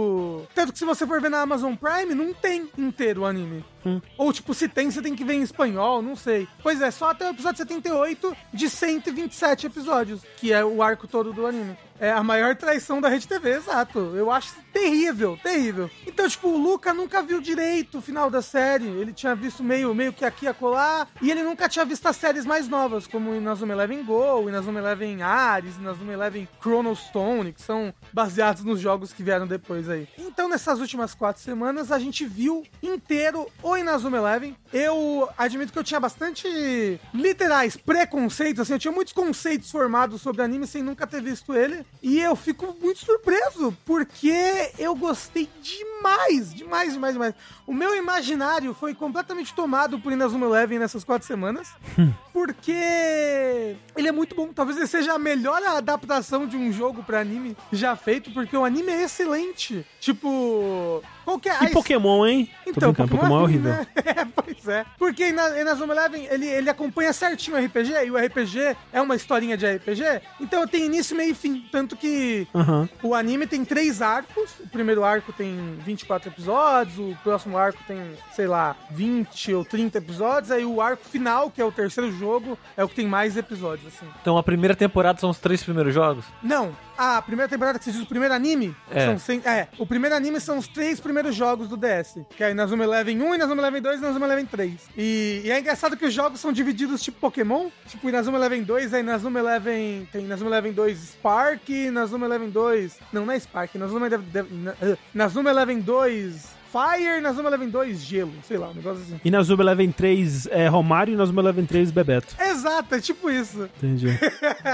Mas qual que é a história de Inazuma Eleven? Por que ele é um anime tão bom? Cada, cada arco vai contar uma história diferente, mas é um anime sobre futebol fantástico. Futebol com poderzinhos. Uhum, uhum. E não tem muita explicação pros poderzinhos. É tipo, é o poder do coração. Literalmente, assim, tipo, tem poder que você foca a energia no peito, aí, tipo, sai uma bo- bola de luz do seu coração e roda você. E, e todos os, poderes são muito poder da amizade e tudo mais. Só que ele é muito bem feito, ele é muito carismático. E eu acho que isso vem, veio muito da Level 5. O design dos personagens é muito bom, a dublagem dos personagens é muito bom. E eu ficava feliz só de acompanhar esses personagens. Tem, tem vários episódios que não tem jogo, né? Mas ficava feliz de acompanhar os personagens treinando e evoluindo e sendo amigos um, um dos outros. Mas eh, deixa eu te perguntar sobre isso então. Por exemplo, agora um, um moço ele chutou a bola, aí saíram uns pinguins do chão, rodearam a bola e, né, a bola Pinguim saiu... foguete. Pinguim, pinguim foguete, e aí a bola foi, né, foi, foi coisa. Esses pinguins, eles, tipo, tem alguma, é, alguma,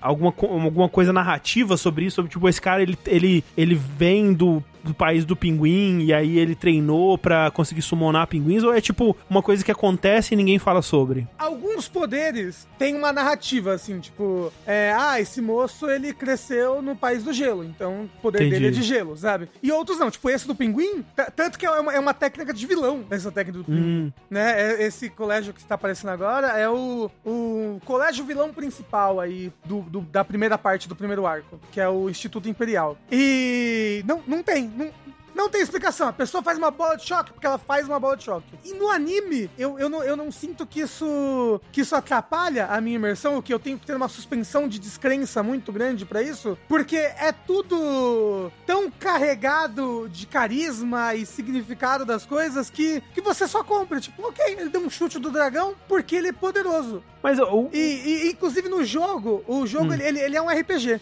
Né? Inclusive no, no, no gameplay durante o jogo, você vai, tipo, usando a Stylus, que ele é um jogo de DS, pra mexer lá o personagem. Quando ele encontra com outro personagem, você tem, tipo, como se fosse Pokémon, que você tem tantos PPs, sabe? Só que cada ataque usa mais ou menos PPs, e aí você escolhe qual ataque você vai usar, o goleiro, sei lá, escolhe qual defesa ele vai usar, e aí você consegue ou não furar a defesa dele, ou você consegue fazer um carrinho especial. Então ele, ele, é um joguinho de poder, poderzinhos de RPG. E é bacana no anime eles, tipo, porra, eu tenho que inventar um poderzinho de RPG mais forte aqui, então vai ser a mão demoníaca, vai ser a mão de Deus. Ah, ok, eles falam sobre isso então, né? Ah, não, sim, ele- eles, eles ficam treinando Eles técnicas. treinam. malucas. Ah, ok. Porque eu tava pensando se era alguma coisa tipo super campeões que é assim, ok, o Kojiro Ryuga vai lá dar o chute do tigre. Aí aparece um tigre atrás dele, mas o tigre é imaginário. O tigre é um flavor, sabe? É tipo, é um, uma representação do quão forte é o chute. Então, não, porque fora do, dos jogos, às vezes eles usam os poderes. Entendi, é bem raro, entendi. mas às vezes, tipo, tem um momento que tá caindo um, uma- um,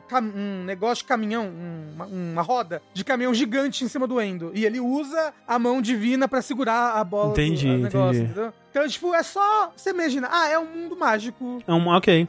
né? E essa suspensão de até porque é tudo muito exagerado e over the top, assim, tipo, tem um momento que mostra assim, e esse foi o resultado do jogo depois do que fulano perdeu o jogo. E aí tá tipo o campo devastado em chamas e a trave A toda ilha, metade torce- fogo, metade gelo. Então, e é, e é tipo, você sabe do a, aquele Dodgeball Academia? Aham. É tipo que, ah, essa bola que tá rodando há 100 anos que a pessoa jogou. é tipo isso, sabe? É tudo muito exagerado e você compra, porque é muito divertido, é tudo muito divertido. E, e ao mesmo tempo que ele é muito divertido, ele é muito sério em várias coisas. Ele tem. Ele tem vilões, muito vilões, assim, tipo, ah, amanhã é o jogo do fulano. E se eu atropelar a irmã do fulano antes Caralho. do jogo, pra ele não conseguir ir pro jogo? Meu Deus. Entendeu? Cara, Não. E, e se eu literalmente fazer o, o, o ônibus que tá levando eles tombar e todas as crianças Cara. morrerem? Pra- Então, essa- os vilões são muito vilões, assim. Tipo, ou então, você sabe aquele seu parente? Então, mataram ele por causa do futebol. e, e é e- então, tipo, os stakes ficam muito altos, sabe? No Uhum. meio do jogo, tipo, caramba, se eles perderem esse jogo, nossa, o que, que vai acontecer, sabe? Eles não podem perder esse jogo, porque esses caras que eles estão lutando contra, eles são muito do mal. Eles são muito do mal. E aí você fica. E, e os, os jogos são muito emocionantes. Eu ficava sentindo que eu tava vendo futebol, que você fica emocionado assim. Ai, meu Deus, eles vão perder, eles vão ganhar. Ai, meu Deus, não, o Endo não vai conseguir defender esse ataque, é muito forte. Não, e esse chute, ele, quanto mais longe ele tá do gol, mais forte ele é. Entendeu? E aí o cara deu o chute do gol do, do gol dele até o gol do Endo. O Endo não vai conseguir defender. Ai, meu Deus, mas aí a técnica do Endo evolui, porque ele acredita nos amigos dele, porra! E, aí, tipo, agora é a técnica G2, que é mais evoluída. É, é- é legal pra caralho. E os jogos todos você fica super tenso. E eu sinto que o arco 2 faz um trabalho melhor nesse negócio de tensão. Porque o arco 1 é tipo o torneio de futebol do Japão. Pra ver quem é o melhor do Japão. O arco 2, alienígenas pousaram na Terra e estão destruindo os colégios todos pra mostrar que eles são mais fortes. Sim, Mas porque o- an- né, os os- as escolas são a fonte de poder da humanidade. Então, tipo isso, né? E aí, o- antes de destruir as escolas, eles querem saber: você é forte de verdade? Então vamos fazer uma competição humana aqui. Como é que os humanos decidem quem é o mais forte? Futebol. Então eles jogam futebol com os alienígenas. E aí, quando eles chegam do torneio da, da primeira temporada, do primeiro arco, destruir a escola deles, os alienígenas. Eles vão lutar contra, eles tomam uma coça. E aí, esse arco todo é eles indo atrás dos alienígenas e vencendo os times dos alienígenas, enquanto pegam vários jogadores diferentes pelo Japão pra formar o melhor time do Japão e vencer a escola Area, que é área, mas se fala tipo Alien, sabe? Tipo, escola Alien. Acho que até na dublagem é escola Alien. Então, Pra eles vencerem a escola Alien. E é legal pra caralho, porque você não sabe quando eles vão ganhar, quando eles vão ganhar. E, e- e aquele sentimento de anime do tipo, esse time aqui é uma barreira intransponível. É isso que eu. É, é- essa é uma das coisas que eu gosto em anime de esporte, que, tipo, os, o, o que tá em jogo é, é alto, mas não é a vida das pessoas, geralmente, né? Não sei se nesse chega a ser porque estão derrubando é, o, o ônibus das crianças. Mas eu gosto dessa sensação de que, tipo, se pá, eles vão perder essa, essa partida, né? Se pá. é, eu Então, não sei o que vai acontecer. Tipo, no Naruto eu sei que o Naruto provavelmente não vai morrer, sabe? É. Mas é. Então, principalmente nesse arco, nossa, eles perdem muitos jogos. Muitos jogos. Porque os aliens são muito fortes. Eles são, tipo, tipo, é um nível de poder absurdo que eles têm em campo. E é muito legal ver, ver eles se esforçando e também ter- tendo que lidar com isso. Tem, tem, tem dois episódios no, no segundo arco que são os meus episódios favoritos. Que é tipo. Eles, eles, eles perderam tão feio que eles desistem, assim, tipo, metade do time sai, fala, eu não consigo mais jogar futebol, não consigo mais achar divertimento ou graça nisso daqui. E aí mostra a criança chorando, escrevendo uma carta pra se despedir dos amigos, e ela vai embora do time, aí o time fica vazio, aí todo mundo fica triste, aí, tipo, eu que caralho, velho, como assim? E eles têm que encontrar de novo as forças pra lutar contra esse time que é muito forte. E é, é, cara, é- é bacana demais, é bacana demais. Dito isso, o terceiro arco é o meu favorito. É o que eu mais gostei, é o arco mais longo. O pessoal, o pessoal do chat tá falando que eles enfrentam Deus, é isso mesmo? É, não, mas tipo, tem um colégio que eles se, eles se auto-intitulam deuses, porque é um colégio Zeus. E o colégio fica numa nave espacial gigantesca voando no céu. E cada um do- do- das pessoas do colégio é tipo Afrodite, sabe? E eles, e eles tomam uma água antes do jogo. Jogo, que é uma água sagrada, que dá uns poderes de. Ih, esse aí é doping, gente. Que dá uns poderes divinos pra eles. Então, tipo, o moço começa o jogo, ele fala, pá, e aí ele para o tempo e anda com a bola até o gol. Com o tempo parado, e aí quando ele dispara o tempo, o lugar que ele andou faz uma, um vácuo assim, uf, e joga os jogadores pra longe. É- Então, é tudo tão exagerado que é muito divertido. É muito divertido. Eu ficava sorrindo e feliz o tempo todo, mesmo com as, as mortes de crianças eventuais. Mesmo com as tragédias eventuais, as coisas que tinha. Então, tipo, nossa, eu fiquei muito surpreso com o quão legal é esse anime e o quanto ele, ele me fez feliz nessas quatro semanas. Mas, tipo, você tá vendo aí esse moço, ele sabe? God knows! Ele, tipo, bate na bola com o pé, a bola sobe, aí ela vira uma bola de raio, aí surgem quatro asas de trás dele, assim. eles- Mas não tem uma explicação. da- Qual é a explicação? Peraí, pergunta pra ele, eu quero saber qual é a É, explicação. é, então. qual é a explicação? Ele é Deus. Ele não é Deus, amor. Então, essa, essa é a explicação. O Instituto Imperial, eles são um império. Pinguim repre- Deixa eu explicar. É o pinguim imperial, de fato. Pinguim representa algo elegante, império. É eles são isso, chiques. Eu queria Não, mas peraí, explicar- pô, Mas eu, não eu tô mais- com uma blusa amarela aqui, não é por isso que eu consigo soltar um raio amarelo na minha mão. Não, mas, mas é. Videogame, entendeu? É muito videogame e é legal pra caralho, e é muito RPG. Tipo, por que, que o, o Crono do, do, do, do, do Chrono Trigger consegue usar poder de luz? Porque é videogame, Justo, entendeu? justo. Por que, que ele roda Não. com a espada e a outra joga fogo nele Não. e eles viram um círculo de fogo? Porque É, não, é eu- videogame. Eu não acho que precisa ter explicação pra, pra, pra esse tipo de coisa. é, Se Uhum. o universo não demanda explicação pra esse tipo de coisa. Era só pra saber se era tipo Super Campeões. Que Super Campeões, alguns dos personagens, eles parecem que têm poderes, mas é uma coisa que não é abordada pela, pela história, sabe? Uhum. Não, não, é, os poderes são bem abordados. E os poderes vêm do coração. Tem um momento que, que tipo, eles falam, ah, os 11 negócios do coração. O coração que acredita nos seus amigos, o coração que não sei o quê.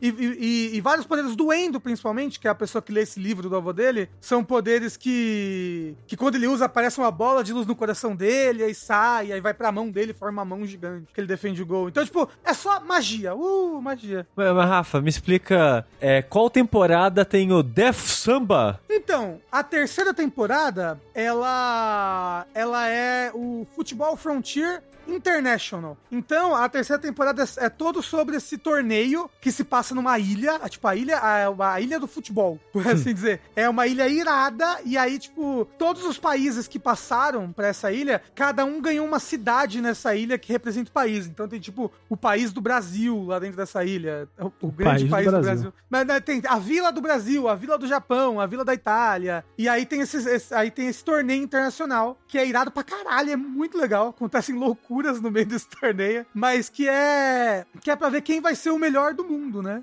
No futebol e no futebol infantil. E aí tem o time do Brasil. Só que a- a- aquele, aquele vídeo que, que viralizou, que era o Ore Samba, Ore Buradiru, é de, é de outro time. É, É eles de- falaram, é- eles é falaram que é do. Arena. Falaram que é Inazuma Eleven Arena. É, ou algo então. assim. Tipo, tem o Brasil nesse Nazuma Eleven, ele é importantíssimo. Ele é uma das, uma das batalhas aí, um dos times mais importantes que eles lutam contra, é super legal. E eles têm um ataque que é Strike Samba, Ah, Ares, Ares, desculpa, o nome é Ares do, Isso. do, do coisa. e eles têm um ataque que é o Strike Samba, mas não tem o Death Samba, não, não tem vários É. ataques. Mas eles têm, por exemplo, o ataque que é a Correnteza Amazônica, um negócio assim. É, mas ó, sim, de verdade. Procura, você que tá ouvindo os podcasts aí, procura Def Samba no YouTube. Só isso. Você vai achar o trechinho mais clichê absurdo do Brasil, assim, do cara falando, vambora! Vambora! Mas só que com sotaque, obviamente, e é maravilhoso. Você já viu, André? Já vi, já vi. Def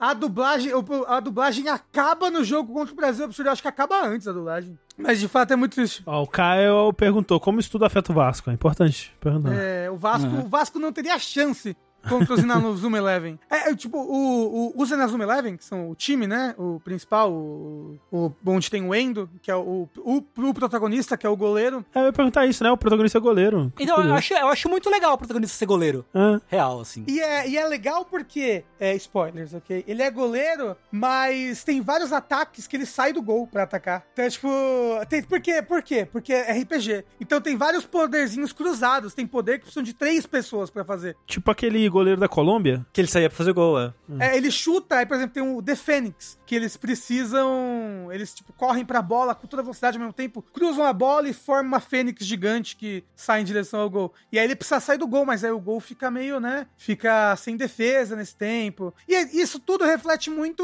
os, os poderes que tem no jogo. Tipo, se, se, você, se você pegar lado a lado, você vai ver, tipo, tem, tem um poder que chama The Birth.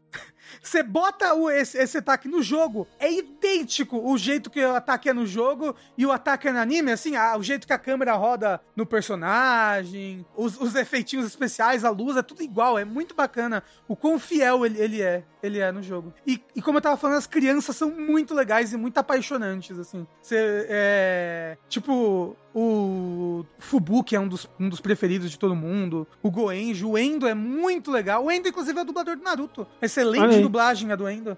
E ele é aquele personagem que nunca desiste. No, em português. Não. Em português, você disse. Não, em japonês. japonês. Em japonês. Ah, japonês. Sei. É, é a dubladora, né, do Naruto, né, no caso. Isso, isso, isso. Mas o meu favorito, quem aí conhece Nazuma Eleven, é o Kido. Kido é o melhor personagem. Ele é muito legal, é o que usa um óculos e uma capa o tempo todo. Uhum. Por que Sou eu que dou, que dou nas costas. É, sou eu. Eu depois dos 30. É, mas, porra, que personagem bacana. Ele é, tipo, estrategista. E ele consegue enxergar as coisas durante o jogo, sabe? E aí, tipo... Aí ele manda, vai, você, tá, você agora vai tocar pra esse. E aí pra esse, agora a gente vai fazer essa técnica aqui. Ele fica... Ele, ele, ele consegue enxergar a falha através da técnica das pessoas pra conseguir vencer os jogos. É legal pra caralho. Porra, Inazuma Eleven é muito bom. O problema é dificílimo de achar pra assistir. A gente achou um torrent que tem um buraco no meio, infelizmente. Tipo, um buraco de 10 episódios. Tipo, ele vai até o episódio 101 e depois ele vai do 121 pra frente. Aí esses 10 episódios a gente teve que achar em qualidade baixíssima. E pior ainda, uma legenda de Google Tradutor com coisas em inglês no meio. Então não faria não faz, faz sentido. Não fazia sentido o que a pessoa tava falando. E tinha uns I, tipo, no meio, assim. A I vou pra praia, sabe? Tipo, ao invés de eu vou, tá? Tava muito ruim a legenda. Foi, foram os episódios que eu não consegui entender o que tava acontecendo. Então eu meio que supus ali, sabe? E uma coisa final, e eu daqui, desculpa a todos os fãs de Nazuma Eleven que cresceram e tudo mais. Eu acho que eu não teria gostado do anime se eu tivesse visto ele dublado. Infelizmente, infelizmente. Por A, quê? du- a dublagem, ela é decente, mas ela não eu não sinto que ela passa todo o sentido das coisas, sabe? Você sabe, tipo, tipo a dublagem parece que ela, que ela, é, ela é feita mais pra encaixar na boca do personagem do que Hum. pra realmente falar o que o personagem tava falando. Sei. Então o personagem fala, meu Deus, ele não vai conseguir dessa técnica. Por quê? Ah, eu acho que falta ele força de vontade. Aí, sei lá, na dublagem é, meu Deus, o que está acontecendo? Eu não sei. Ah, eu também não sei. Sabe, tipo, perdeu. perdeu. Aquela frase É. era- uma frase que faria, ela faz sentido em japonês, ela tem um Sim. significado qualquer, e no dublado não tem significado nenhum. A dublar, assim, é, eu não consigo falar sobre outros animes porque eu não assisti comparando, mas a do Yu Hakusho é isso aí. Então, eu sei. E, e- e eu senti muito isso no Nazuma Eleven. Quando eu vi, os três primeiros episódios, quando eu vi, foi dublado com o Luca. E eu não gostei. E aí, vendo legendado, porra, a qualidade da dublagem é tão boa, os atores são tão bons da dublagem. E aí você se apaixona tanto pelas crianças, vai vale a pena demais. Dificílimo de você achar, apesar de ter esse torrent de qualidade altíssima com uns episódios faltando. Mas, pô, e Nazuma Eleven, bom demais. Quero muito jogar o jogo agora pra ver como é que é. O Luca também quer jogar. E foi uma experiência maravilhosa. Eu amei muito assistir Nazuma Eleven. Não sabia que eu ia gostar tanto desse anime assim. Pá, eu me interessei pelos jogos, hein? Os jogos parecem legais. É, então, os jogos saíram até, até qual saiu nos Estados Unidos? Ah, eu acho que todos os seis primeiros. Tipo. Ah, é? Porque, porque é, os três primeiros, que é o que conta a história que eu vi do anime aqui agora, Hum. eu vi. É, eu vi não, saíram. Que é Nazuma Eleven 1, Nazuma Eleven 2 e Nazuma Eleven 3. Que é antigo, inclusive, Nazuma Eleven de 2008, é do DS. Hum. Sei. Né? Sim, sim. Aí depois é do 3DS, que é o Inazuma Eleven Go, Inazuma Eleven Go 2 e Inazuma Eleven Go Galaxy, que é o 3, basicamente. Aí tem uns spin-offs e vai lançar um pro Switch ano, ano que vem. Ah, vai. Vai, mas é tipo um, um best-of, assim, eu acho que é... Não vai ser um RPG. Vai ser tipo, tipo aquele jogo que lançou do, do Super Campeões ano passado, sabe? Que, Ah, sim, sim, sim, sim. que não é um jogo de história, é um jogo de futebol. Eu Sim. acho que vai ser tipo isso. Vai ser um jogo de futebol com RPG, mas não vai ser um jogo que vai ter, que vai ter uma história. Compreendo. Super 11. Mas é muito legal, parece ser um RPG muito bom. Quero O jogar. que que... Eu, eu um dia já soube. O que que significa é, Inazuma, Tengu? É raio, não é? Trovão, Uhum. alguma coisa É, assim. É é, trovão, trovão.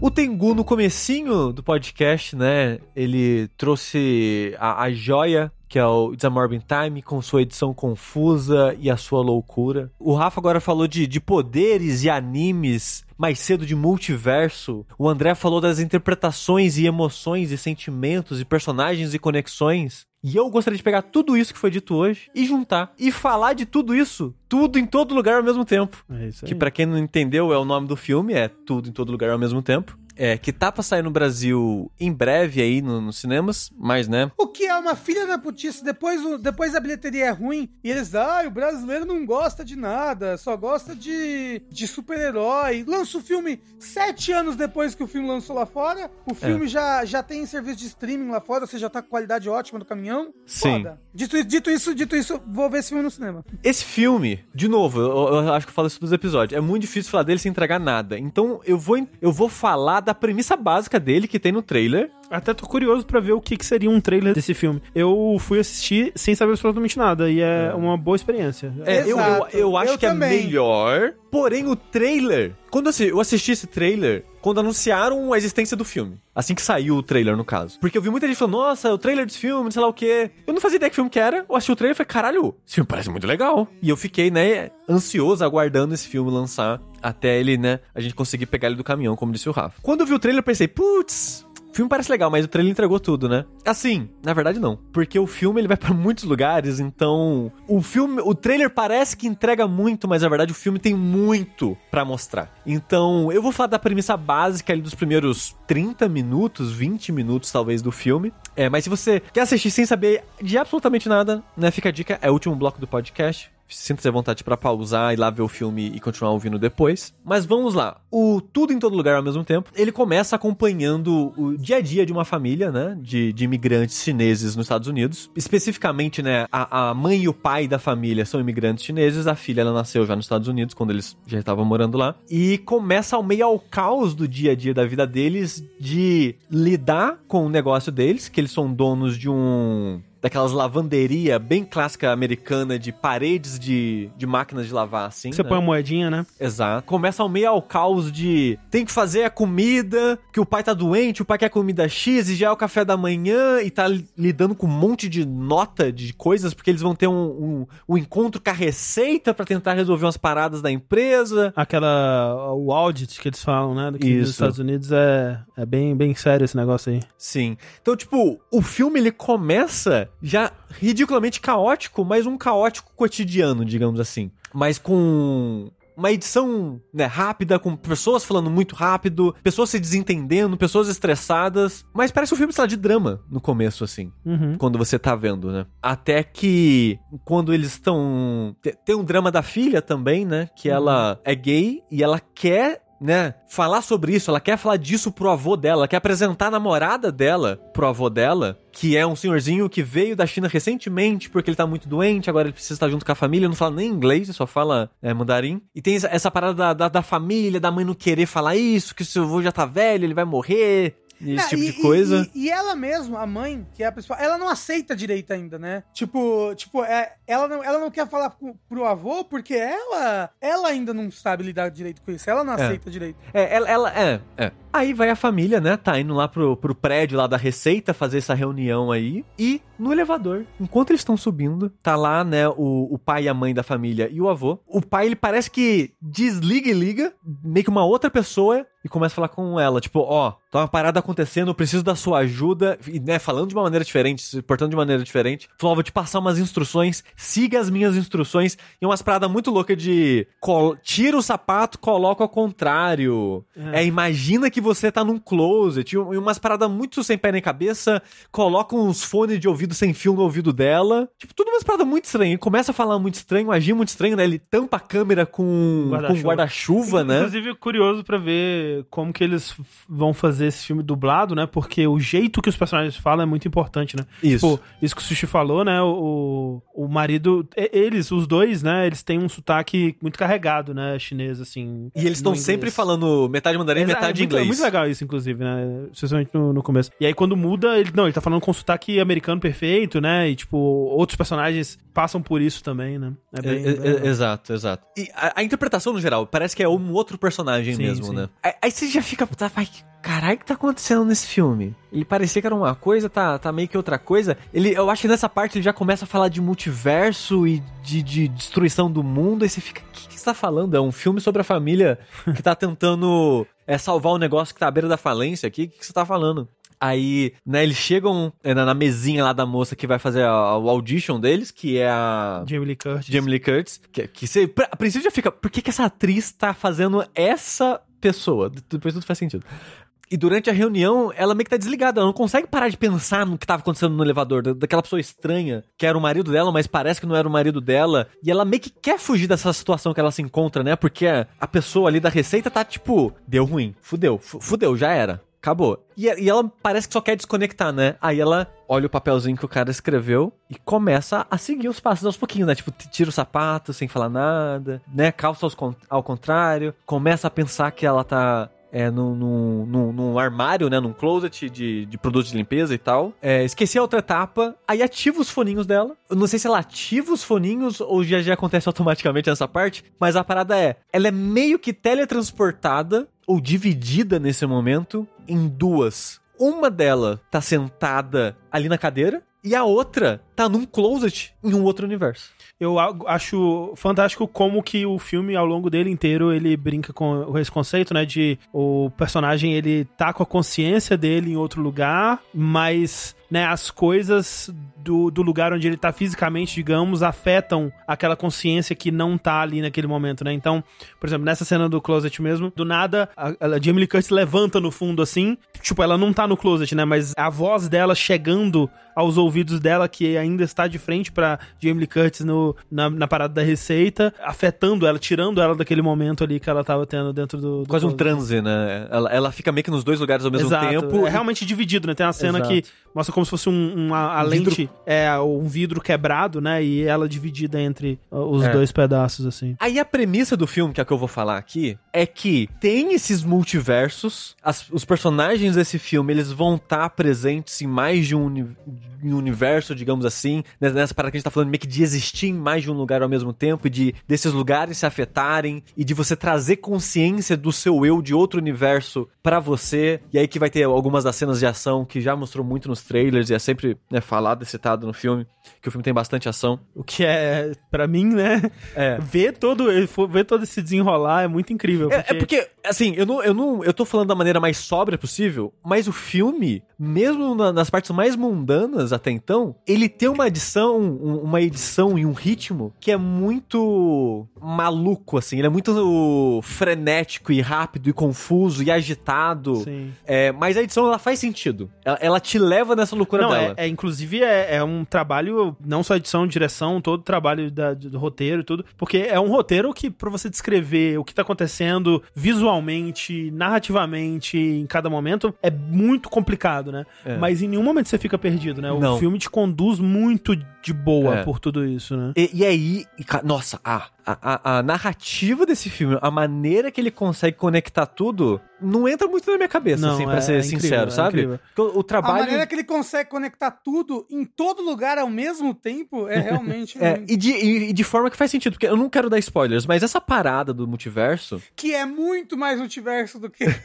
do que o Doutor Estranho. Não muito mais, tentou. é, não tem nem... Não, tipo, esse filme... É, Ele é sobre multiverso, né? Literalmente. Não, ele- não, esse filme ele parece que veio de um multiverso onde esse tipo de filme existe, sabe? Porque, tipo, É. até onde eu sei, e me corrijam, eu não sei se ele é adaptado de algum Não. livro, conto, né? Não. Ele é original. É original. E, tipo, não tem esse tipo de filme. É um filme que ele desafia qualquer tipo de gênero que você quiser colocar nele, porque ele é muito dramático, ele é muito engraçado, ele tem cenas de ação incríveis, assim, tipo, pra de- botar pra mamar qualquer filme de ação moderno aí que você puder imaginar. E ele é um filme de ficção científica foda, assim, sabe? Com conceitos é, é, incríveis. Mega amarrados. Hum, super, é. É, é foda porque, só, só terminando a premissa, ele tem essa premissa do multiverso e tem um vilão que vai destruir o mundo. Uhum. E o a história do filme é: a protagonista, ela talvez é uma pessoa que tem o potencial de destruir o vilão. E o filme se passa no prédio da Receita.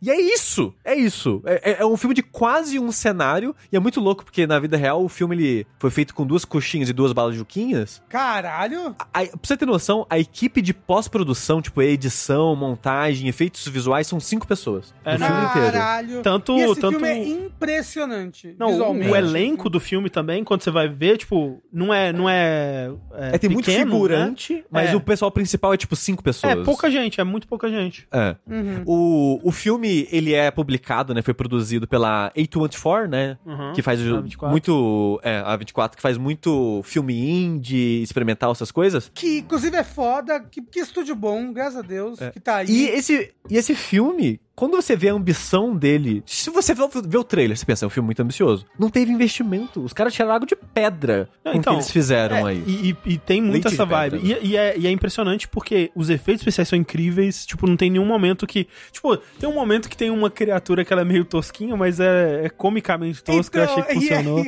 não, funciona demais. Puta Demais, que pariu. demais. Sou muito fã daquela criatura. É inclusive. muito bom. Não, eu queria muito falar sobre esse filme Não, com é. spoilers, porque é, é maravilhoso, assim. E- Tipo, realmente, quando você, quando você pensa assim, ah, é um filme que, né, tu, é tudo em todo lugar ao mesmo tempo, enfim, né, é muito difícil falar dele É. sem entrar em muitos detalhes, mas, né. É, mas a parada é, ele é um filme muito absurdo, muito ridículo, que muitas vezes não se leva tão sério assim, mas ele consegue pegar todos esses momentos imbecis que por, tem hora que você acha, ah não, é só um filme de comédia. Porque tem tanta coisa absurda e boba acontecendo Uhum. que ele é um filme de comédia. Mas a parada que te pega é, eventualmente, todas as gags, É. elas estão lá porque eles queriam contar algo narrativo sério com as gags. E todas essas gags e todas essas histórias que eles estão contando, elas, elas convergem pra uma coisa só, né? Exato. É impressionante, assim. E, e assim, é um filme que tem é um ritmo muito rápido, acontece muita coisa em pouco tempo. E de novo, tudo faz sentido, o filme te guia direitinho, você não fica muito perdido ou confuso do que tá acontecendo, você sabe o que tá acontecendo. É muito engraçado e ao mesmo tempo muito tocante e emocionante. A história que ele tá tentando contar, eu não, eu não quero comparar com nenhum filme, porque vai ser meio que um spoiler, mas tem um filme recentemente que é, uma- é um tipo de história semelhante que tá contando, mas eu acho que esse filme faz melhor. É um filme que eu ri muito o tempo todo e chorei. De, É, não, de- é de não. emocionado que eu fiquei em alguns momentos do filme, eu chorei no meio do filme.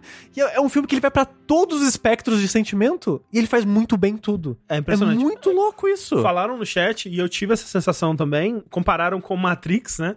E eu acho que ele tem muitos paralelos com Matrix, que é um dos meus filmes favoritos de todos os tempos, assim, né? Talvez o meu filme favorito de todos os tempos. E ele tem muitos paralelos, não só em, em momentos assim. E, e ele tem momentos que ele, que ele até. Eu sinto que ele referencia diretamente, né? Tem momentos onde eles vão listar umas habilidades, assim, e a interface é igualzinha ao que, que tem no Matrix. Uhum. E, e tem muito, tipo, ah, uma cena de um personagem recebendo instruções com um, de um celular e se esgueirando por um escritório. Tem Ah, não, o, o- fone de ouvido é o que guia eles pro multiverso, né? É, eles tipo, é, usam o fone de ouvido. Exato, é meio que recebendo habilidades, assim. Tipo, tem É. muita coisa que me lembrou muito Matrix nesse filme. Mas me lembrou também no sentido de que o que o Matrix é, significou pro cinema quando ele, quando ele saiu, nesse sentido de ser um filme muito diferente do que se tinha em, em termos de filmes de ação, né? Porque esse filme, queira ou não, ele também é um filme de ação, né? Ele é muito coisa. É difícil de dizer Ele é tudo coisa. em todo lugar ao mesmo Exato. tempo. Mas ele também é um filme de ação. E, como você disse, com baixo investimento e fazendo. Atuações incríveis. pouco. Exato. E, de novo, com, uma, com um viés filosófico, vamos dizer, né? Porque É. ele conduz todas essas histórias pra falar de uma visão de mundo que ele tem. E uma visão de mundo muito clara e que é um- uma, uma mensagem que eu sinto que é muito importante hoje em dia. Especialmente, tipo, fala muito comigo. Tipo, porque eu sou um pouco da pessoa que esse filme dá um tapa na cara, assim, sabe? Dessa coisa de tipo, tá tudo uma merda, acabou tudo, né? Vai, tu- tu- tu- vai, vai tudo acabar, tá tudo uma merda, vai, é tudo, tudo um lixo. Pra que, que você vai se importar com qualquer coisa, né? E esse filme ele fala um pouco sobre isso, assim, sobre, e de uma forma que eu achei muito inteligente, muito tocante é, e muito bem feita mesmo. E eu vou falar aqui, porra nenhuma, Matrix, meu filme favorito. Esse filme é meu filme favorito de todos os tempos, gente. Me, fala- me cita ó. um filme favorito, um filme melhor do que esse. Eu te falar, eu acho que esse é um dos melhores filmes que eu já vi. Não, um dos melhores filmes que eu já vi, ele é com folga. Eu tô falando que esse é o melhor filme já feito de todos os tempos. Me fala um. Talvez. Ao fala- mesmo lugar, ao mesmo tempo. Tirando Morbius, claro, né? É, não. Por favor, É. né? Respeito. É, eu, eu ainda prefiro Morbius, é isso.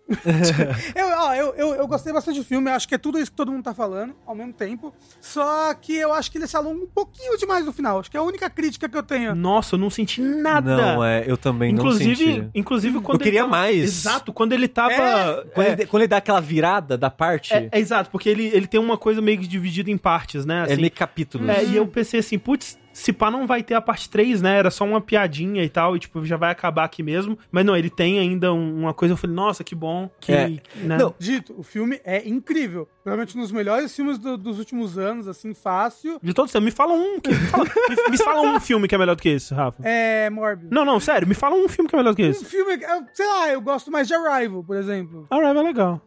Não é melhor que esse. Mas é legal. Quase Mas é- mas convenceu, é, hein? É de opinião, entendeu? Mas ó, Arrival é muito bom mesmo, hein? É muito bom. É. Mas, mas, assim, esse filme, a parada dele é que ele parece um acidente. Pa- pa- parece que não é possível alguém, plane- dele, alguém é. planejar e executar esse filme tão bem. É, exato. não parece exato. que é possível, não Exato, parece. exato. De novo, ele mistura tanta coisa, mas é tão perfeito. Porque é tão fácil esse filme dar errado, gente. Vocês não fazem ideia o quão fácil é esse filme dar absolutamente errado em tantos níveis. Não, e, ele é tão, e ele é tão criativo em todos os momentos, né? Sim. Tudo que ele faz é absurdamente criativo. É. E se a gente for ver esse filme no cinema juntos? Não, eu quero, eu quero ver de novo. Então E vamos. no cinema seria uma boa, assim, eu, É. eu Vamos gostaria. fazer, vamos fazer um jogable encontro. Não deu pra ser Sonic 2, a gente faz tudo em todo lugar ao mesmo tempo. Porra, Pronto. seria legal, viu? Então, Mas ó, esse filme, ele foi dirigido por uma dupla de diretores. Vocês sabem quem são os Não diretores faço a menor filme? ideia. ah, são os irmãos russos, não mentira. Não, não. Mas Ah, é- tem produção ele- Quando, o jogo ter, quando o filme termina, só aparece dirigido Daniel. É, Não sei se vocês repararam nisso. Aham. É porque é como eles se chamam como um grupo, que são os Daniels, que é o Daniel Kwan e o Daniel Schn- Schneider. Eu não, eu não sei, é um nome estranho, eu não sei. Mas são dois Schneider. Daniels. É o segundo filme deles, uhum, é só o segundo filme deles. Eles eram diretores de clipe antes. faz sentido. Sabe, sabe qual foi o primeiro filme que eles dirigiram? Ah. É O Homem Canivete Suíço. Ah, Que filme é da hora. Que total faz sentido. faz bastante sentido. faz é da muito. hora. Que é outro filme que é loucura total, mas ele usa a loucura dele pra contar, passar uma mensagem mais séria e tal. E é um filme legal também. E outro paralelo com, com Matrix, né? Que as irmãs Wachowski, acho que o Matrix é o segundo filme delas também. Estão falando que eles fizeram o filme do morto que peida. Não, um deles fez. Um deles um fez deles. esse É, filme. É o Swiss Army Man. Esse é o morto que peida. Ah, tá. É, é o que eu tô falando. É o que eu tô falando. Sim, sim, É. sim. Que é com o Daniel Radcliffe. Isso. Isso. Isso. que eu já Ah. falei no Fora da Caixa aqui já. Eu nunca vi esse filme. Ou e eu vou falar que aqui, é, assim, o Oscar foda-se, né? Mas, tipo, a atuação da protagonista, né? Que é a Michelle Muito boa. Eu não sei como é que pronuncia o nome dela. Mas é incrível, assim, tipo, não só pra momentos dramáticos e tal, mas a jornada que ela tem dessa pessoa Uhum. completamente comum e levando uma vida completamente, né, é, no automático, vamos dizer assim, pra, pra, pro que termina, né, no final, é, Sim. Caralho, é tipo, putz, cara, é muito foda. É, o, o marido também. Muito, não. Não, É, muito, assim, que, muito. que deleite deve ser pra todos esses atores, né? Tipo, é, esses papéis, porque eles te- interpretam tantas coisas ah, nesse filme, tantas oportunidades, né? Sim. E, e sabe que é o louco? Eu tava vendo uma bateria de entrevistas depois. O ator desse filme, ele era um ator mirim que fez alguns filmes lá com O marido? É o marido, é. Ah. Que ele fez, tipo, Indiana Jones, fez Goonies Hum. E meio que nunca mais fez nada. Ele. Que ele foi um ator Pera, mirim. pera, pera. Ele é a criança do Indiana Jones 2? Sim. É, sim. Sim. Sério? Faz bastante Sim, sério. No, eu, eu E, e a, e a parada é, ele.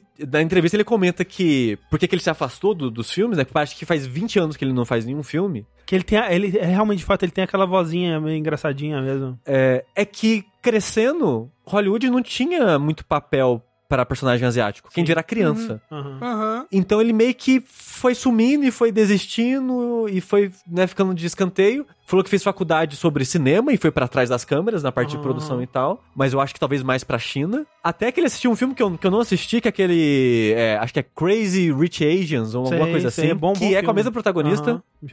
É, ele viu aquele filme e falou: Caralho! Eu quero fazer- voltar a fazer filme. Aí ele usou os contatos dele ver se, pra ver se conseguia algum papel. Conseguiu fazer a entrevista, né, pra esse filme. E foi.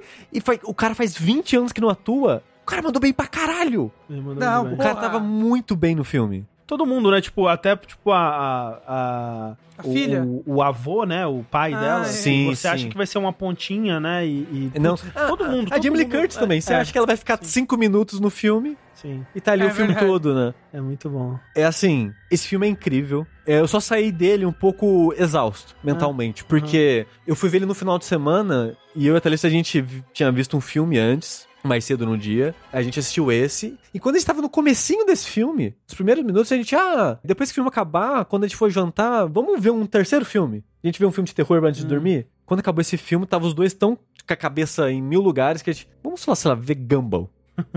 e é isso. Porra, Gumball é tão bom. Um dia a gente vai fazer um fora da caixa especial de Gumball. É, por- porque minha- a minha cabeça eu não conseguia parar de pensar no filme, sabe? Eu tava meio que processando ainda o que eu tinha acabado de assistir e eu já quero ver de novo. Eu quero ver de novo, porque eu, eu, eu tenho certeza que é um filme. Tipo, você sente a densidade dele, né? É um filme que não dá pra você absorver ele inteiro com uma vez só. E eu, Sim. é muito difícil de eu querer ver um filme uma segunda vez. Eu também. Muito raro, também. muito eu, raro. eu não lembro a última vez que eu Tipo, quis nem- isso. Eu- nem a chegada, eu acho que a chegada eu vi uma vez só.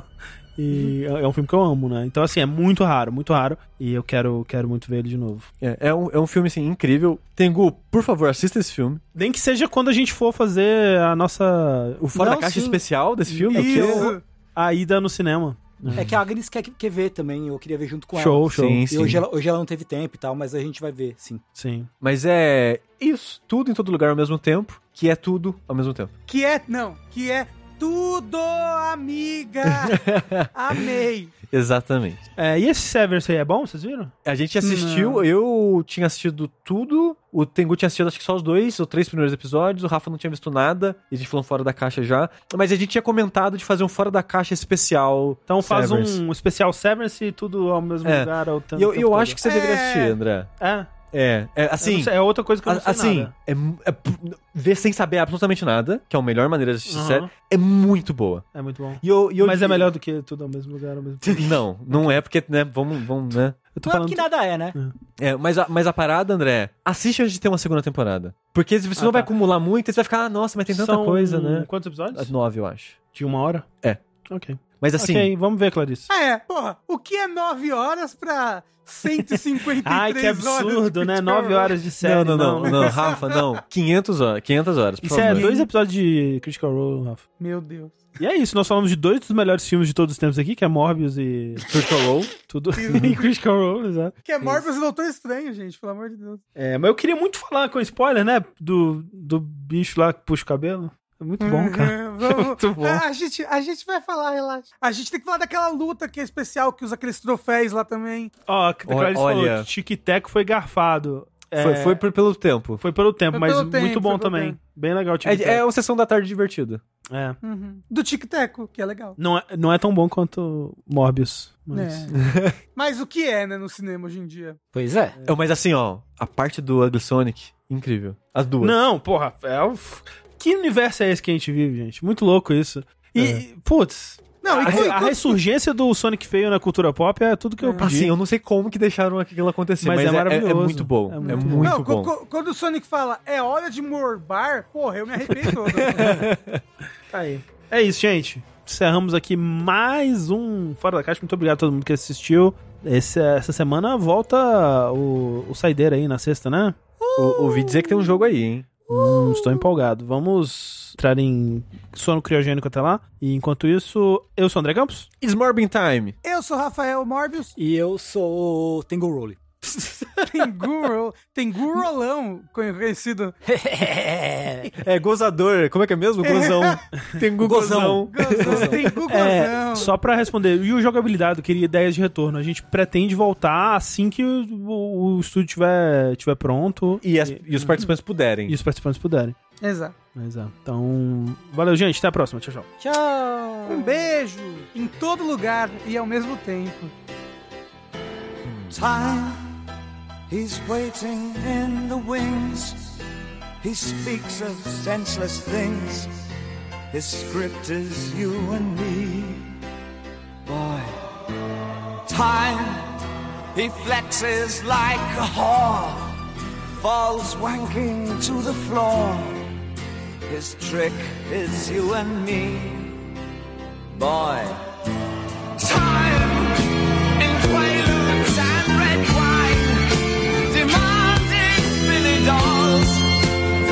and other friends of mine. Take your time. The sniper in the brain, regurgitating drain, incestuous and vain, and many other last names. Oh, up on my watch, it says 925,